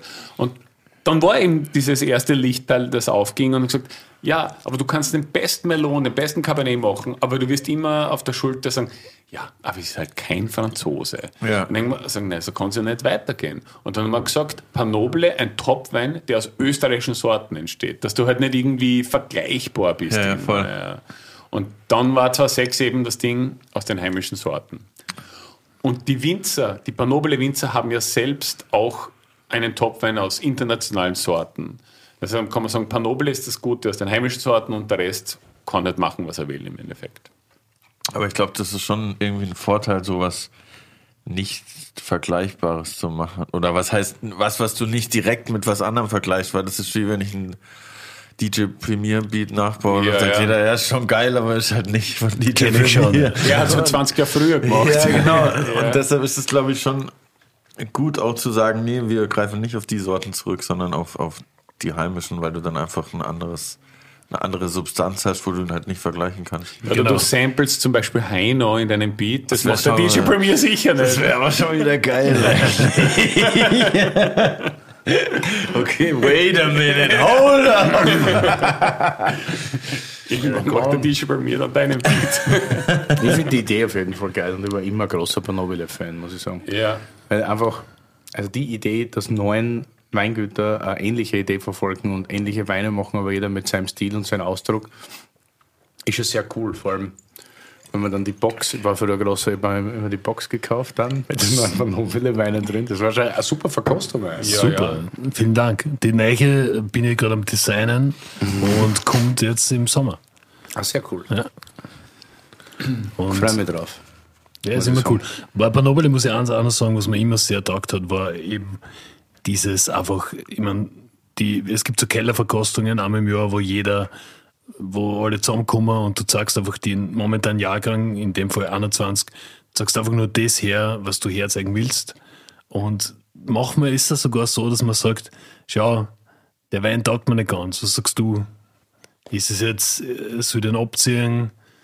glaubst du, wird das noch, oder taugt es eh und so, dass man halt so wirklich komplett ohne irgendein, ohne irgendeine Absicht frei reden kann. Und das ist super. Genau, und, und fragen erst, das schmeckt mir, mir selber jetzt nicht persönlich so gut, oder ist das und das so stark, was kann ich machen und so. Das ist wirklich offen. Das ist fast wie eine Self-Help-Group. oder jeder hilft sich halt nicht selbst, sondern den anderen. Ja, genau. Also keine anonymen Alkoholiker, aber trotzdem Alkoholiker. Nein, anonym sind wir nicht. Ne? Naja, dann kommen wir jetzt zum Blaufränkisch endlich. Hä? Okay. Deine Bring große mal. Sorte, Willi, deine Sorte. Ich Ja. kann mich noch genau erinnern, äh, da waren wir in einem sehr, sehr schönen Lokal in der Nähe von Frankfurt am Main und äh, zu späterer Stunde. Wir beide. Ja, ja, ich weiß nicht, ob man sich beide noch erinnern kann. Ich kann mich auf jeden Fall erinnern, wie du die Aussage getroffen hast, kam ein Wein blind rot und du hast den Wein gekostet und hast gesagt, ich weiß es nicht, was es ist. Aber im Endeffekt weiß ich schon, weil solche Gerbstoffe kann nur ein Blaufränkisch haben.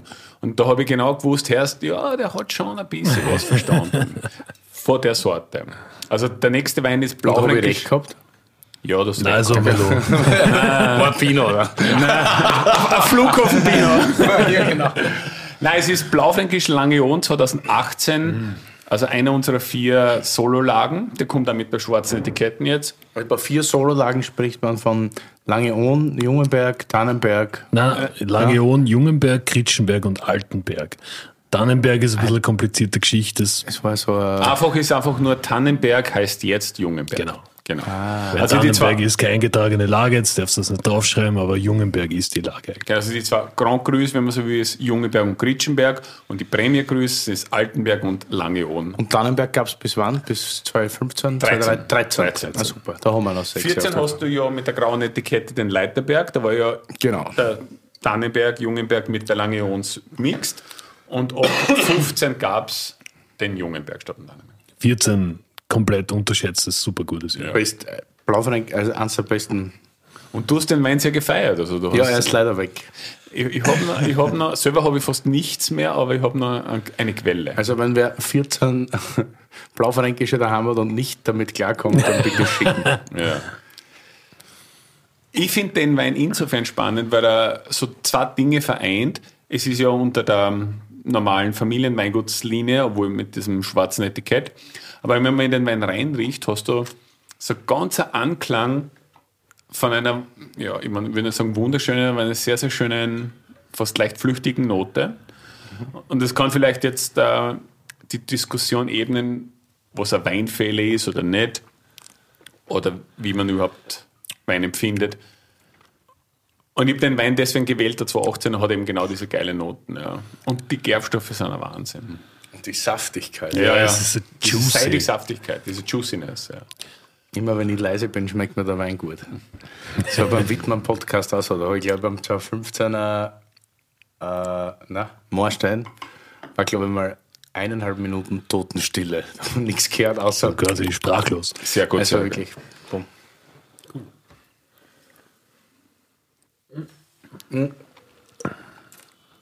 Aber das ist jetzt bei euch tatsächlich so, dass ihr diese Konvention, also Konvention, aber das schon aufbrecht und immer wieder versucht, das anders zu machen. Ich finde das so lustig, weil in anderen Gegenden, zum Beispiel wenn ich jetzt auf Südburgenland denke, da war der Wiesler, das ist also unser, unser Alter, der ist gerade dabei, dass er auf das System kommt. Also, dass er das, das Weingut irgendwie so strukturiert, dass er sagt, okay, er macht jetzt eine Gutsweinlinie, dann hat er seine ersten Lagen mehr oder weniger, die kleinere, oder kleinere Lagen in Schützen und dann die großen Lagen in Eisenberg und arbeitet das gerade extrem nerdig aus, so, und, und versucht gerade das neu zu bauen. Und bei euch ist es so, wie du richtig gesagt hast, so, okay, der Plan ist schon da, das Rezept ist eh schon da. Wir haben es schon, die, äh, die vorige Generation so, und jetzt probieren wir eigentlich das ein bisschen anders zu vinifizieren. Ja, genau, das ist. Ähm, und vor allem bei Blaufränkisch ist es extrem dankbar, weil das ist ein bisschen so wie Wettliner. Wir haben drei Wettliner, die wir machen, und also bei unserer Linie jetzt drei Wettliner und drei Blaufränkisch. Und es ist einfach komplett äh, beeindruckend, was das für Bandbreite hergibt. Blaufränkisch. Ich meine, das ist jetzt, wie gesagt, das ist oldschool, ne? das ist reif gelesen, im Gärständer, im Holzgärständer vergoren, gescheit extrahiert und so. Aber wenn du jetzt zum Beispiel unser Manila Rot, die rote Variante von dem, was wir ertrunken haben, das ist halt das Gegenteil. Das ist halt äh, zwei Drittel IZ, also quasi äh, Ganztraubengärung, früh gepresst, leicht, äh, Höhe und das funktioniert aber auch. Also du kannst halt wirklich die, das ganze Orchester spielen mit Blaufränkisch. Und er ist für unsere, sogar für, je, für die jetzige Zeitpunkt mit der, wenn es wärmer wird, ähm, Blaufränkisch behält Säure, hält die Hitze ein bisschen besser aus als alles andere und das ist aber eine großartige Sorte. Es ist so fein. Willi schüttelt den Kopf in Anerkennung. Na, Das Beste, wenn er nichts sagt. Gerbstoff, Säure, Textur, der hat alles. Und das ist sogar noch ein Scheiß, also für mich, aus meiner Sicht jetzt, eigentlich ein Jahrgang, mit dem ich gar nicht klarkomme. 18, ne? Nein, weil das ist mir meistens zu warm. Das war mir. Das war warm, ja. Aber gerade der, Aber das hat so viel Säure und das, aber es ist halt, Warum schreibt ihr da drauf? Genießen Sie ihn mit Geduld und Bedachtsamkeit. Warum schreibt ihr das drauf? das war ich nicht. Diese literarischen Ergüsse kann, ich der, nicht der, ich meinte, warum schreibt ihr genießt ihn gut und gerne bis 2030? der Godfather, der Patrone, El Capo. der, dem das größte Gerede vom Papa ist, du musst Weine machen, die die Zeit überdauern. Also das, äh, es gibt nichts Schlimmeres, wie man es schnell, schnell und dann in zwei Jahren ist der Wein nicht mehr genießbar. Das heißt, es geht immer darum, Lagerfähigkeit, Zeitlosigkeit, das Halt, das kann man liegen lassen, das reift noch. Und deswegen steht halt dieser Hinweis, ihr könnt es ja, was steht genau drauf? Bis, 230, bis 230, also eben so zwölf der, Jahre. quasi der Hinweis so, ihr könnt es ja. später trinken. die handgelesenen Trauben für diesen Blaufränkisch stammen aus der Leiter, Leitergebirgslage Langeohn, die sich durch ihre besondere Vielschichtigkeit auszeichnet. An der Oberfläche liegt schwerer Lehm, der diesem Wein vollen Körper und seine kräftige Tanninstruktur verleiht. Der massive, kalkige Untergrund, in dem die Reben tief verwurzelt sind, fügt, fügt die Spannung und besondere Mineralität Das Wort habe ich nicht hinzu. verstanden. Genießen Sie ihn mit Geduld und Bedachtsamkeit. Gut und gerne bis 2030. Ja, sechs ist. Also Ja, das habe ich nicht geschrieben. Aber der Weniger Franz hat das auch gesagt und ich bin auch der Meinung, dass das schon ein Qualitätskriterium ist, dass Wein, Was aushält. ja genau. Ja, ist so. Und das ist ein bisschen, wenn wir jetzt mal brutal ehrlich sind, in der Naturweinszene ein bisschen so ein blinder Fleck. Also so dieses schnell und es muss sofort da sein und es muss juicy und glu glu. Super cool und da bin ich 100% dabei, weil das ist ein Aspekt, der vernachlässigt worden ist von der bisschen snobistischen Oldschool-Weinwelt, aber das ist halt nicht das Ende der Geschichte. Ich meine, du musst im Endeffekt da Produkte machen, die ein bisschen, die man halt auch entwickeln lassen kann. Also die, die Wahrheit liegt irgendwo dazwischen, aber das stimmt. Würde, Aber es gibt ja Juicy und Glu Glu, die, die langreifen. ganz Ja, genau. genau, Ja. Und das, ist der, das ist die Königsdisziplin. Ne? Also schwieriger bei Naturwein haltbareren Wein zu machen, sag Man- ich mal. Das würde sofort führen zur Diskussion, was ist Naturwein. Ne? Also wenn man jetzt davon ausgeht, du sagst, komplett ohne jeden zugesetzten Schwefel, sogar in einem heißen Jahr, sogar in einem schwierigen Krankheitsjahr oder so, ist das Naturwein oder kann man schwefeln und es ist immer noch Naturwein? Also das, das hat jeder seine eigenen Grenzen, aber es ist eine größere Challenge. Ja. Und die Diskussion brauchen wir heute nicht. Wie, wie oft hast du die Diskussion im Podcast schon gehabt? Es ist wie täglich grüßt das Natur? Ich Murmeltier. habe immer, immer nein, ich hab's eigentlich immer abge... Also, Abgewürgt. angesprochen. Also die einzigen, die ja wirklich da waren, die, die Hardcore, also Hardcore, Gut aber angegangen. wirklich Naturwein machen, war gut angehört. Ja.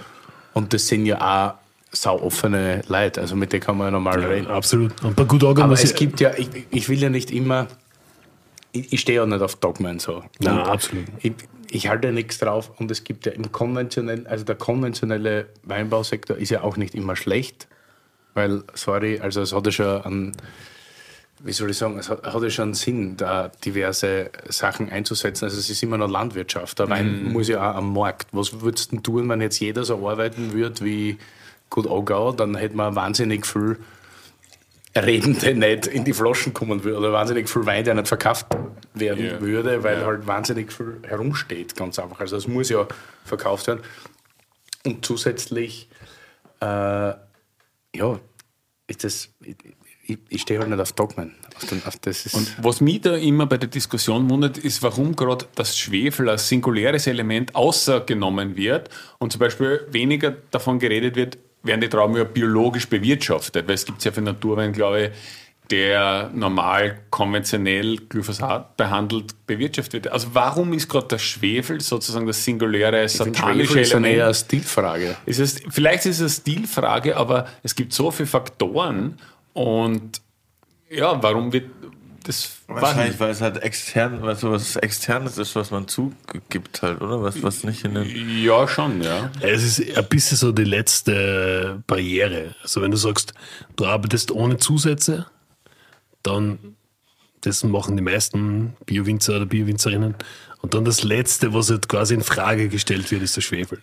Weil man, dass du keine Reinzuchthilfe nimmst, dass du keine Tanninpulver reinhaust, dass du keine Enzyme verwendest, kein Gummirabicum, dass du den ganzen chemischen Schaß nicht nimmst.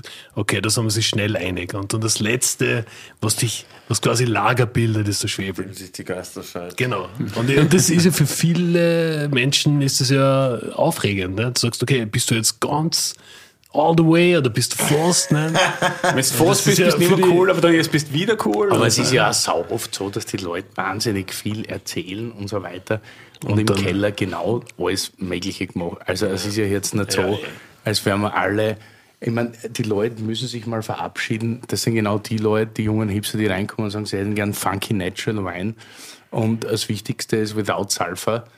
Dann, Ja, aber Bio ist nicht nein, wichtig. Ja, ja, und genau. Und man, man muss sich dann schon mal Gedanken darüber machen, wie wird Wein eigentlich gemacht? Warum wird Wein überhaupt gemacht? Wie wird der abgefüllt? Und einmal weg von dem romantischen Gedanken, dass ich irgendwelche Trauben in ein Fass lege und dann ein super geiler, ungeschwefelter Wein dabei rauskommt. Ja, also das wird es nicht sein. Nein. Und da ist, mir geht das immer ein bisschen am Arsch, dieses Hingehacke auf Geisenheim oder andere Sachen, weil, wie du richtig gesagt hast, Andi, es ist schon wichtig, dass man, gewi- ich finde, das, das ist so wie ein Führerschein so für, für Wein. Also Ja, natürlich ja. gibt es ja Naturwein, eine normale Lehre und so weiter.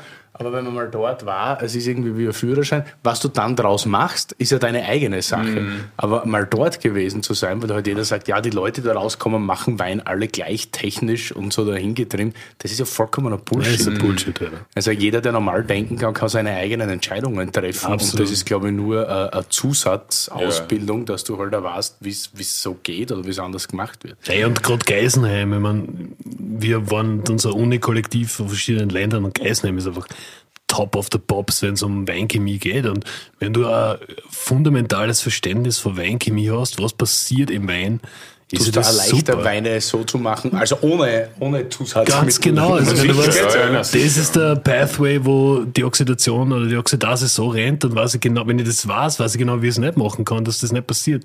Und die Geisenheimer sind, also die, was ich kennengelernt habe, sind super drauf. Wenn du dich dann entscheidest, okay, du gehst in ein Industrieweingut, okay, das ist dein Ding und tausend Rosen, aber das Wissen an sich, die Wissenschaft an sich und das Geile ist ja, die Weinchemie, die passiert ja, egal ob du willst oder nicht. Also der pH-Wert ist wichtig, egal ob du das cool findest oder nicht. Also die, die, die, die, die Chemie scheißt sich nicht um Hipstertum, nicht? Das passiert ohne, ob du das. Leihwand findest oder nicht. Und deshalb ist es cool, das zu wissen. Und das ist ja super interessant. Man man kann sich dann schon verlieren ins Nerdige, aber es ist sicher nicht schlecht, das zu machen. Und zum Beispiel um uns, unsere Weine, also die Manila-Linie, es gibt manche Weine, die haben nie einen Schwefel gesehen, weil sie, einfach, weil sie es einfach nicht brauchen, zum Beispiel Elektra. Der weiße Elektra, der grüne ist eine eure karge Lage, ist unglaublich niedrig im pH, immer hoch in der Säure. Das gibt einfach keinen Grund, den zu schwefeln. Aber der Manila zum Beispiel ist immer geschwefelt oder manchmal, natürlich kann man über die Dosis reden, aber ich würde den Wein einfach meinen Kunden und Kundinnen so gut wie möglich geben. Aber der Elektra braucht keinen. Der Melilla braucht vielleicht schon einen, oder nicht jedes Jahr, aber machen wir schon. Und so muss man, glaube ich, entscheiden und nicht äh, ein Dogma daraus machen. Ja, also beobachten. Auch das, Genau. was du, glaube ich, einfach im Bio- oder biodynamischen Weinbau wieder lernst, das einfach beobachten. Ja, voll. Nicht Kosten- blind links nach einem Spritzplan nachfahren. Ja. Und genauso ist dann auch im Keller. Also wie, wie schmeckt das Zeug? Muss ich jetzt schwefeln? Muss ich gar nicht schwefeln? Genau so ist Und, und, und fertig. Also ich glaube, das ist jetzt nicht so ein Ding. Ja, ich freue mich, dass wir da so einen hervorragenden Blaufränkisch haben. Schmeckt richtig gut. Also ich muss auch noch bitte Shoutout an den bald wahrscheinlich geköpften Capo des Hauses. Nein, nein, nein. Der ist nur immer Shoutout. im Hintergrund. Ich, Sehr, ich habe sehr. immer noch einen Wein in Erinnerung, das ist mein Commodore 2000. Erlebnis schlechthin. Commodore 2000. Yeah. Ja, ich weiß, Ich ich weiß, so ihr, ihr, hasst Evergreen. den, ihr hasst den Wein, aber der hat halt einfach mal, also in Blindverkostungen, alles was an Bordeaux, früher hatte man ja immer große Bordeaux-Verkostungen gemacht und dann war man immer so ein geiler Typ, wenn man irgendeinen Piraten dazwischen gestellt hat. Also Pirat heißt dann ein Wein. Ja, dann, ja. und Commodore war halt so der Profi-Pirat, dachte, der das hat meistens die Verkostung gewonnen. Commodore. Das ja. hat, das, hat, das hat geschmeckt wie ein richtig geiler Bordeaux. Ja, es das war Wahnsinn. Das Alles ist meistens weggeschossen. Unser Michael Jordan. Und den gibt's immer noch, oder wie? Den gibt's immer noch, Also den wir immer haben noch gemacht. sehr wenig Flaschen, aber das war so ein absoluter Kultwein. Ich habe darauf gehofft, dass wir einen kriegen, aber Alter, ganz anscheinend ehrlich, sind wir nicht wichtig genug. Nein, nein, Willi, Willi, Willi, Willi, uns Willi, gekommen, Alter, ich hab Willi. nichts Ich schau, mehr. Willi, in unserem WhatsApp-Chat, wo der Martin, die Lydia und ich drin bin, haben wir darüber geredet, was wir für Weine mitnehmen. Und mein Ding war gewesen, Arktika, Elektra. Und dann habe ich geschrieben, alter Commodore, Schrägstrich, alter Blaufränkisch. Komplett ignoriert worden. Der Martin hat geschrieben, nein, nein, nein, 18er lange. Und also diese Richtung. Ja, passt ja eh. Aber, aber das äh, ist so schön, äh, kommen da Anekdote noch und 2000er vor allem. Das erste Mal, wenn Willi Schlögl äh, kennengelernt habe, war in seiner alten Bar in, dem, in der Cordoba. Und Martin und ich waren früher viel in Berlin. Und dann sind wir mitgefahren in die Cordoba und ich war vollkommen eingeschüchtert und wir haben uns reingesetzt. Und da ist- Wichtig. ja, voll, In. Österreich ist es immer so wichtig. Wer ist es, kennt er mich, kennt er mich. kommt der Wille daher mit seiner Karten damals und es hat gegeben, äh, damals schon Blumzen oder so, ne? Ja, also ja, der Rasen, österreichisch. genau, ja. Und dann das erste, wo über ihr zwei geredet habt, also du, der Martin und der Wille, war Commodore 2000. Und da haben wir zum ersten Mal gedacht, okay, fuck, der kennt den Wein, okay, das ist Fuck. cooler Typ.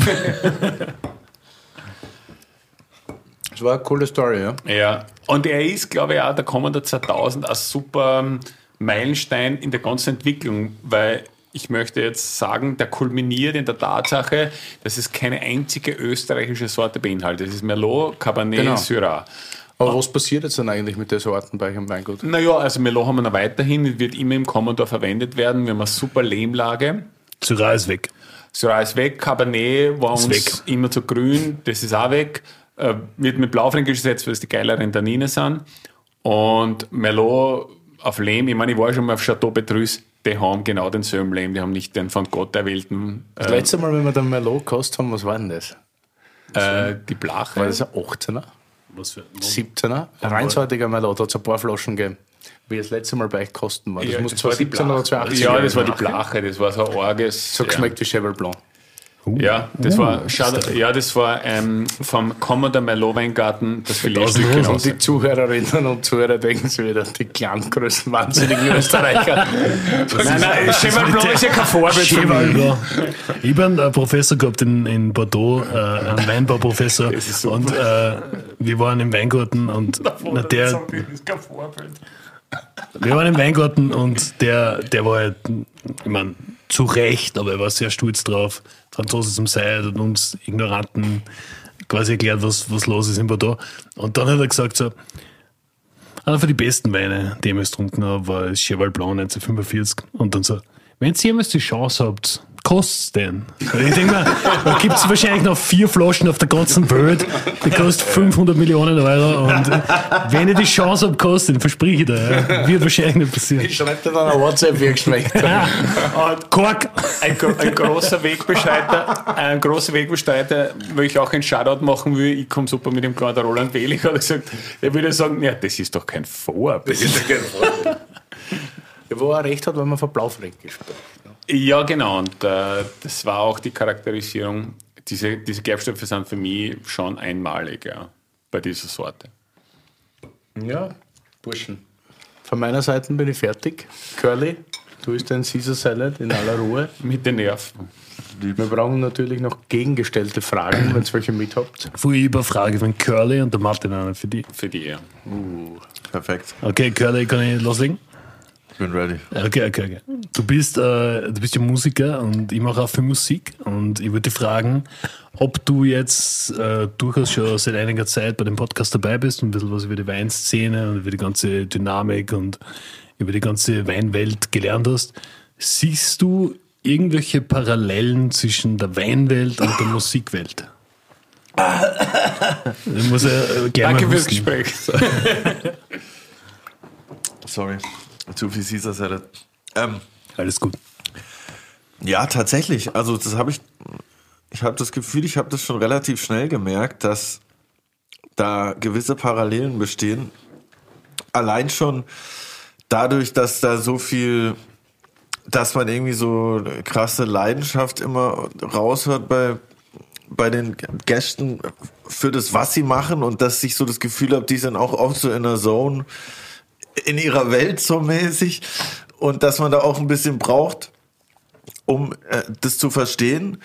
Und dadurch, dass ich halt auch oft so in, in meiner Zone bin und andere vielleicht manchmal nicht so checken, warum ich gerade so happy bin oder warum ich gerade irgendwie das so abfeier, ähm, glaube ich schon, dass es da Parallelen gibt. Und ich finde auch voll interessant, dass halt, wie ihr auch sagt, jeder so seinen eigenen Stil immer versucht zu machen, selbst wenn man jetzt drei Winzer mit Parzellen auf dem gleichen Stück hat, aber jeder Wein schmeckt dann trotzdem anders so, weil es halt auch irgendwie so, ich finde auch Winzer sind auch Künstler auf eine Art und Weise so gefühlt irgendwie, weil, weil du ja mit dem, jeder mit dem, was er hat, was, was anderes schafft sozusagen irgendwie. Und ich finde, da gibt es schon viele Parallelen.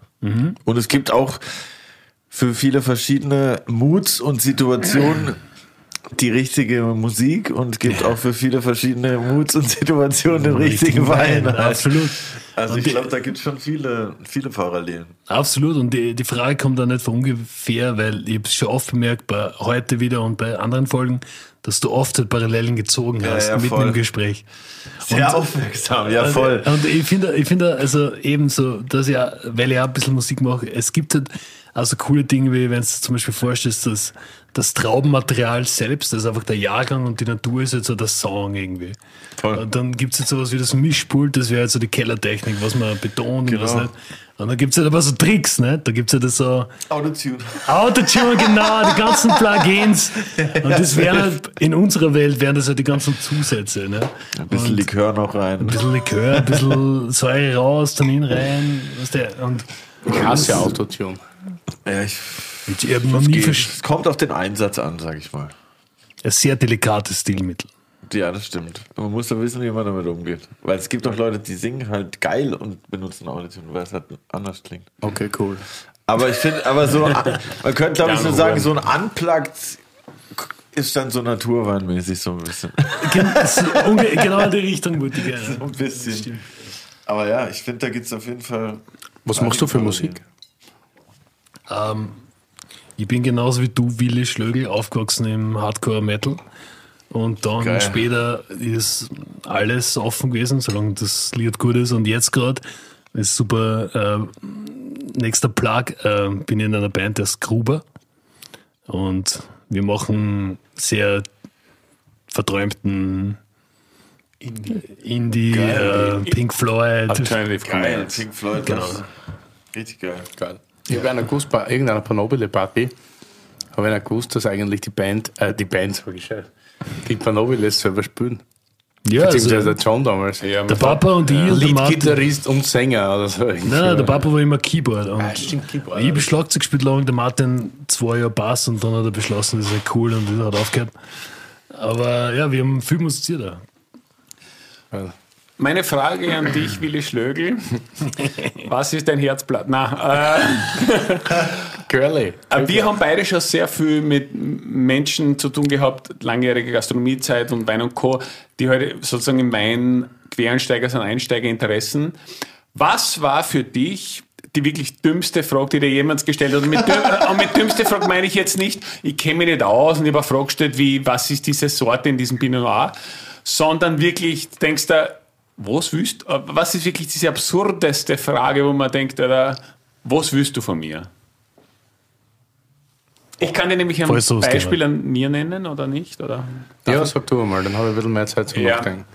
Äh, eben äh, guter, guter Freund von uns, der Preisinger Klaus, der ja vier Jahre bei uns Kellermeister war, hat einmal eine Gruppe empfangen auf seinem Weingut und äh, jemand hat ihm gefragt, zeigend auf einen Tank. Na, alles gut und schön, aber was macht der Container in dem Eventraum? also ich glaube, der hat nicht einmal checkt, dass er von Weingut ist. Ja. Also das war für mich schon wirklich herrlich. Ja, Wieso stehen hier Fässer? ja gell, wieso Fässer? Ich glaube, wo, wo ist die Aussicht? Ja. Das ist eigentlich geil, ne? Oder einfach in deinen Bar- und deinen Gas langjährigen Gastronomieerfahrungen oder auch Weinpräsentationserfahrungen. Ich überleg gerade, ja. Weil du musst, weil ich frage dich das, weil du musst schon so viel gehört haben, unglaublich intelligentes, unglaublich dummes, alles dazwischen. Also ist sau viel, aber wenn du dann so, wenn du dann so ad hoc gefragt wirst, dass der dir dann das wahnsinnig arge Beispiel wahrscheinlich Natürlich, aber sag irgendwas, was dir in Erinnerung geblieben ist. Was war denn da jetzt?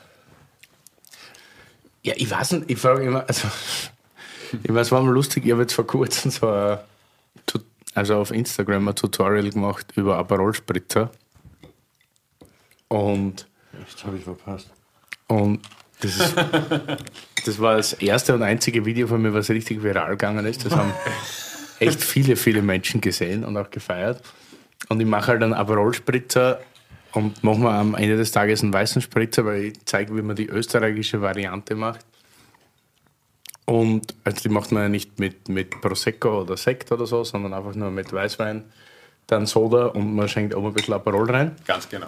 Und dann habe ich halt das so gemacht und habe halt dann schon so viel Soda und Wein eingeschenkt, dass der Aperol keinen Platz hatte und habe gesagt, das ist auch gut so, weil Aperol einfach scheiße ist.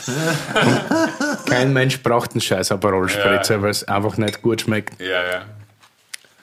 Und das haben halt echt viele gecheckt. Und dann frage ich mich immer so, wenn, aber ich meine, natürlich nicht jeder sieht das, aber ich finde es halt dann immer wieder belustigend, wenn Leute zu uns an die Bar kommen und dann sagen so, ich hätte gern zwei Aperol-Spritzer. und dann ist halt immer so witzig, weil andere Gäste, so Stammgäste, die kennen das dann natürlich und die fangen dann immer voll zum Lachen an und das ist dann mir unangenehm, weil ich dann oft nicht weiß, wie ich dem jetzt entgegnen soll. So, hey, haben wir nicht, weil du weißt, manchmal setzen sie Leute rein und meinen das dann aus Verarschung. Also die Okay. bestellen es dann einfach, weil sie mich weil sie Okay. halt schauen wollen, wie ich reagiere. Ja, ja, ja. Und manche bestellen es ernsthaft. Ja, ja. Und dann weiß ich nie, dann weiß ich nie, wie ich reagieren soll, weil das ist dann immer. Also du, du, du weißt ja nicht, ist jetzt Sorte 1 oder 2. Ja, genau. Und das ganze Lokal lacht schon und das finde ich dann halt auch immer so. Und dann sage ich so, nein, haben wir nicht. Und die, und die einen fangen dann so zum Lachen an, so, ja, wissen wir eh. Weil ich sage es ja auch immer, also bei Podcasts und überall, das, halt, das, kann, das ist ja nicht einmal ein Getränk, das ist ja irgendwas. Die anderen gehen nochmal einen Stern Google. So Ein wie schon Zustand, gehört in, in den vergangenen Folgen. Das ist, Das ist das ultimative Totschlagsgetränk. Stell dir vor, du hast ein Date und sie bestellt Aperol Spritz. Dann stehst du auf und gehst. Zahlen! hast noch gar nichts gehabt. Hast noch gar nichts gehabt. Zahlen bitte! Ja, das, Schwierig. ja, Aperol ist wahr, ja. Ja. Wahrscheinlich werden die jetzt auch nicht keine Folge sponsern. Vielleicht gerade deshalb. genau. Je nachdem. Ihr müsst uns überzeugen, Leute von Aperol. nee, da trinke ich auch lieber einen Kaffee. Aber sonst so blöde Frage fällt mir eigentlich fällt mir keine ein, weil so wir haben eigentlich ein sehr cooles Publikum, die immer eigentlich gute Fragen stellen. das glaube ich eh, aber halt in deiner Vergangenheit, wo du noch nicht. ja, Also, irgendwas gab es sicher, aber jeden hätte ich- Feuerwehrfall da ist hätte ich jetzt, hätte jetzt länger drüber nachdenken müssen. Aber das ist so eine Geschichte, da denke ich mir immer, das ist irgendwie sonderbar. Du hast mir gesagt, dass du dir eine Frage stellen, die du nicht weißt, was es ist. Und ich habe mir sehr viel überlegt und gesagt, wie kann Ja, ich Willi, ja, ja. ich bin in Österreich gesagt, aufplatteln. Aufbladen lassen. bladelst auf, ja. Aber Alles verdrängt. Ich habe mal, äh, also, ähm, darf ich da anknüpfen, weil ich habe mal eine Weinverkostung gehabt beim äh, Weingut Leo Hillinger. Und ist ein Startup, glaube ich, oder? das ist ein Startup, das ist gerade im Kommen. Aber das passt. Aber es, es geht darum, ich war bei ihm zu Hause und er hat ein ähm, schönes Weingut auf einem, auf das, was wir Berg nennen. Und rundum und um, also 360 Grad sind nur Weingärten. Und ich habe ausgeschenkt und eine Dame kommt zu mir und sagt, ja, das ist ähm, ein guter Wein, aber wo sind jetzt die, die Weinberge? Und ich denke mir, egal in was für Fenster du rausschaust, du siehst nur Weingärten. Und du fragst mir jetzt gerade, wo die Weingärten sind. Das ist, weil wenn ich im Schwimmbad bin und sage, wo ist das Wasser? Das ist wirklich gut. Ja. Also ich habe dann wirklich so gesagt, okay, dort und dort und auch dort und dort. Ja, man ist oft irgendwie ein bisschen davon beeindruckt, wie weit diverse Endverbraucher beim Produkt einfach vorbei sind. Weil, weil, weil keiner mehr gewohnt ist, dass er irgendwie. Man kauft halt die Flaschen im Supermarkt oder bestellt es noch besser auf Amazon natürlich, dass man gar nicht mehr aus dem Haus gehen muss. Ja, stimmt. Also man befasst sich, das ist ein bisschen das Schlimme, dass, dass, dass sich so viele Menschen heutzutage nicht mehr damit befassen, was sie in sich reinstecken. Ich mein, das stimmt voll. Und, aber gleichzeitig muss ich sagen, wenn ich zu Hause an seltenen Fällen Leid habe, es gibt nichts Cooleres für mich als Leute, die gar keine Ahnung haben. Weil wenn ich denen dann erzähle, wie die Gärung prinzipiell funktioniert, und denen taugt das und das, bei denen kriegst du wirklich so Augen, nicht? Die denkst, wow, okay, so ist das und das, oh, deswegen ist es so. Und das ist nicht, weil ich dann so gescheit wirke, sondern weil, weil das die so gefreut. Weil wenn du jetzt stunning, ja, wenn, man, wenn du jetzt den, den wirklichen zehnjährigen Super Sommelier hast, der will ja nur, ich meine, weiß gar nicht, was der hören will. Aber Eine der häufigsten Fragen, die jemand gestellt, oder Sätze, die ich gehört habe, ist, ich kenne mich nicht, ja, das aber, ich kenne mich nicht aus bei Wein, ich kann nur sagen, schmeckt mir oder nicht. Und im Endeffekt denken wir, ja, wir auch. Also wir kennen uns aus, aber im Endeffekt ist Empfinden immer subjektiv. Und ich bin genau bei dir, was du sagst, Menschen, die überhaupt keine Ahnung haben, aber halt so tun, ja, das Ja. ist vielleicht nicht so. Aber Menschen, die was über Wein lernen wollen und anfangen zu trinken, das ist wirklich äh, teilweise eine Oase in diesen schon erwähnten pensionierten Anwälten, die halt glauben, sie haben das Rad neu erfunden. Ja. Aber nichts gegen pensionierte Anwälte. Obwohl die geilste, Frage, sie. die geilste Frage, die mir gestellt wurde im Podcast, das kann ich sagen, das war vom Nicola Libelli, der ist der Kellermeister, der Chefenologe von Böcklin Wolf. Der hat einfach zum Schluss so gefragt, er hat gesagt, die Weinfragen sind immer so nervig. Wer ist eigentlich deine Lieblingspornodarsteller? und das war eigentlich Rocco Siffredi. das ist ja ein Typ. Ja, eh, aber halt ist ja, es ist ja. Ja, was soll denn das jetzt für eine Anspielung sein? Nein, Entschuldigung, es ist ja alles klar. Ich kann ja einen Pornodarsteller Absolut, absolut, absolut. Halt, ja, deswegen. Rocco ist einfach eine Maschine. Vielleicht kommt er mal zu unserem Podcast. Rocco Siffredi. Wenn, wenn ich den, wenn ich den bringe, nachher kriege ich 20 Prozent. Machen wir ein Crowdfunding, dass der Rocco Sifredi Okay, cool. daher wir hier essen? Wir brauchen einen Song, Burschen, einen Song. Ja, ähm, für einen Song, wir haben sehr viel überlegt und ähm, meine Liebe ist der Hip-Hop, den anderen ist der Hardcore und wir haben überlegt, ähm, wir Da machen, sitzt man richtig. ja, wir machen einen Ko- Kompromiss. Wir wählen von der legendären und noch immer sehr rätselhaften Band The Fall aus Manchester mit dem äh, legendären Frontman Marky Smith das Lied Blindness. Weil es äh, ein Wahnsinnslied ist, wie ein Elektroschlag bockt dir und du kannst da gar nicht mehr aufhören. Ein sehr irrer Text, aber ich glaube, es passt wunderschön. Geil, finde ich sehr gut. Endlich einmal was. wirklich Und wohin gehen wir? Wohin gehen wir essen? Und äh, Fressi, Fressi? Fressi, Fressi, das kann jetzt überall sein. Überall auf der Welt. Ja, ähm, obwohl es uns die Wahl sehr schwer gefallen ist, es gibt so großartige Lokale, wollen wir sagen, wir gehen äh, ins Resnicek nach Wien, in den 9. Bezirk, das jetzt nächste Woche aufmacht. Zwei, Zum Simon Schubert. zum Simon Schubert und zum Julian Lechner, großartiger Koch, großartiger Sommelier. Shoutout. Ein Alt Wiener Beisel, wie die Zeit noch sehr schön war. Da freue ich mich drauf. er, hat, er, hat, er hat den Twist, er, er kann es genau. Ich habe so viel Kommissar Rex geschaut früher. das habe ich nicht schauen dürfen. Ich habe das nicht schauen dürfen. Alter. Kommissar Rex. Dann, meine. Herren, empfehle ich mich. Vielen Ja. Dank, dass Sie heute da waren. Küss die Hand. Ja. Christian, danke sehr. Das Geile ist, der, der, der Kommissar hieß übrigens Moser. Moser. Cheers, so wie ich. Wirklich? Ja. Du hast am Moser. Tobias Moser. Ja, ja. Tobias Moser. Ja.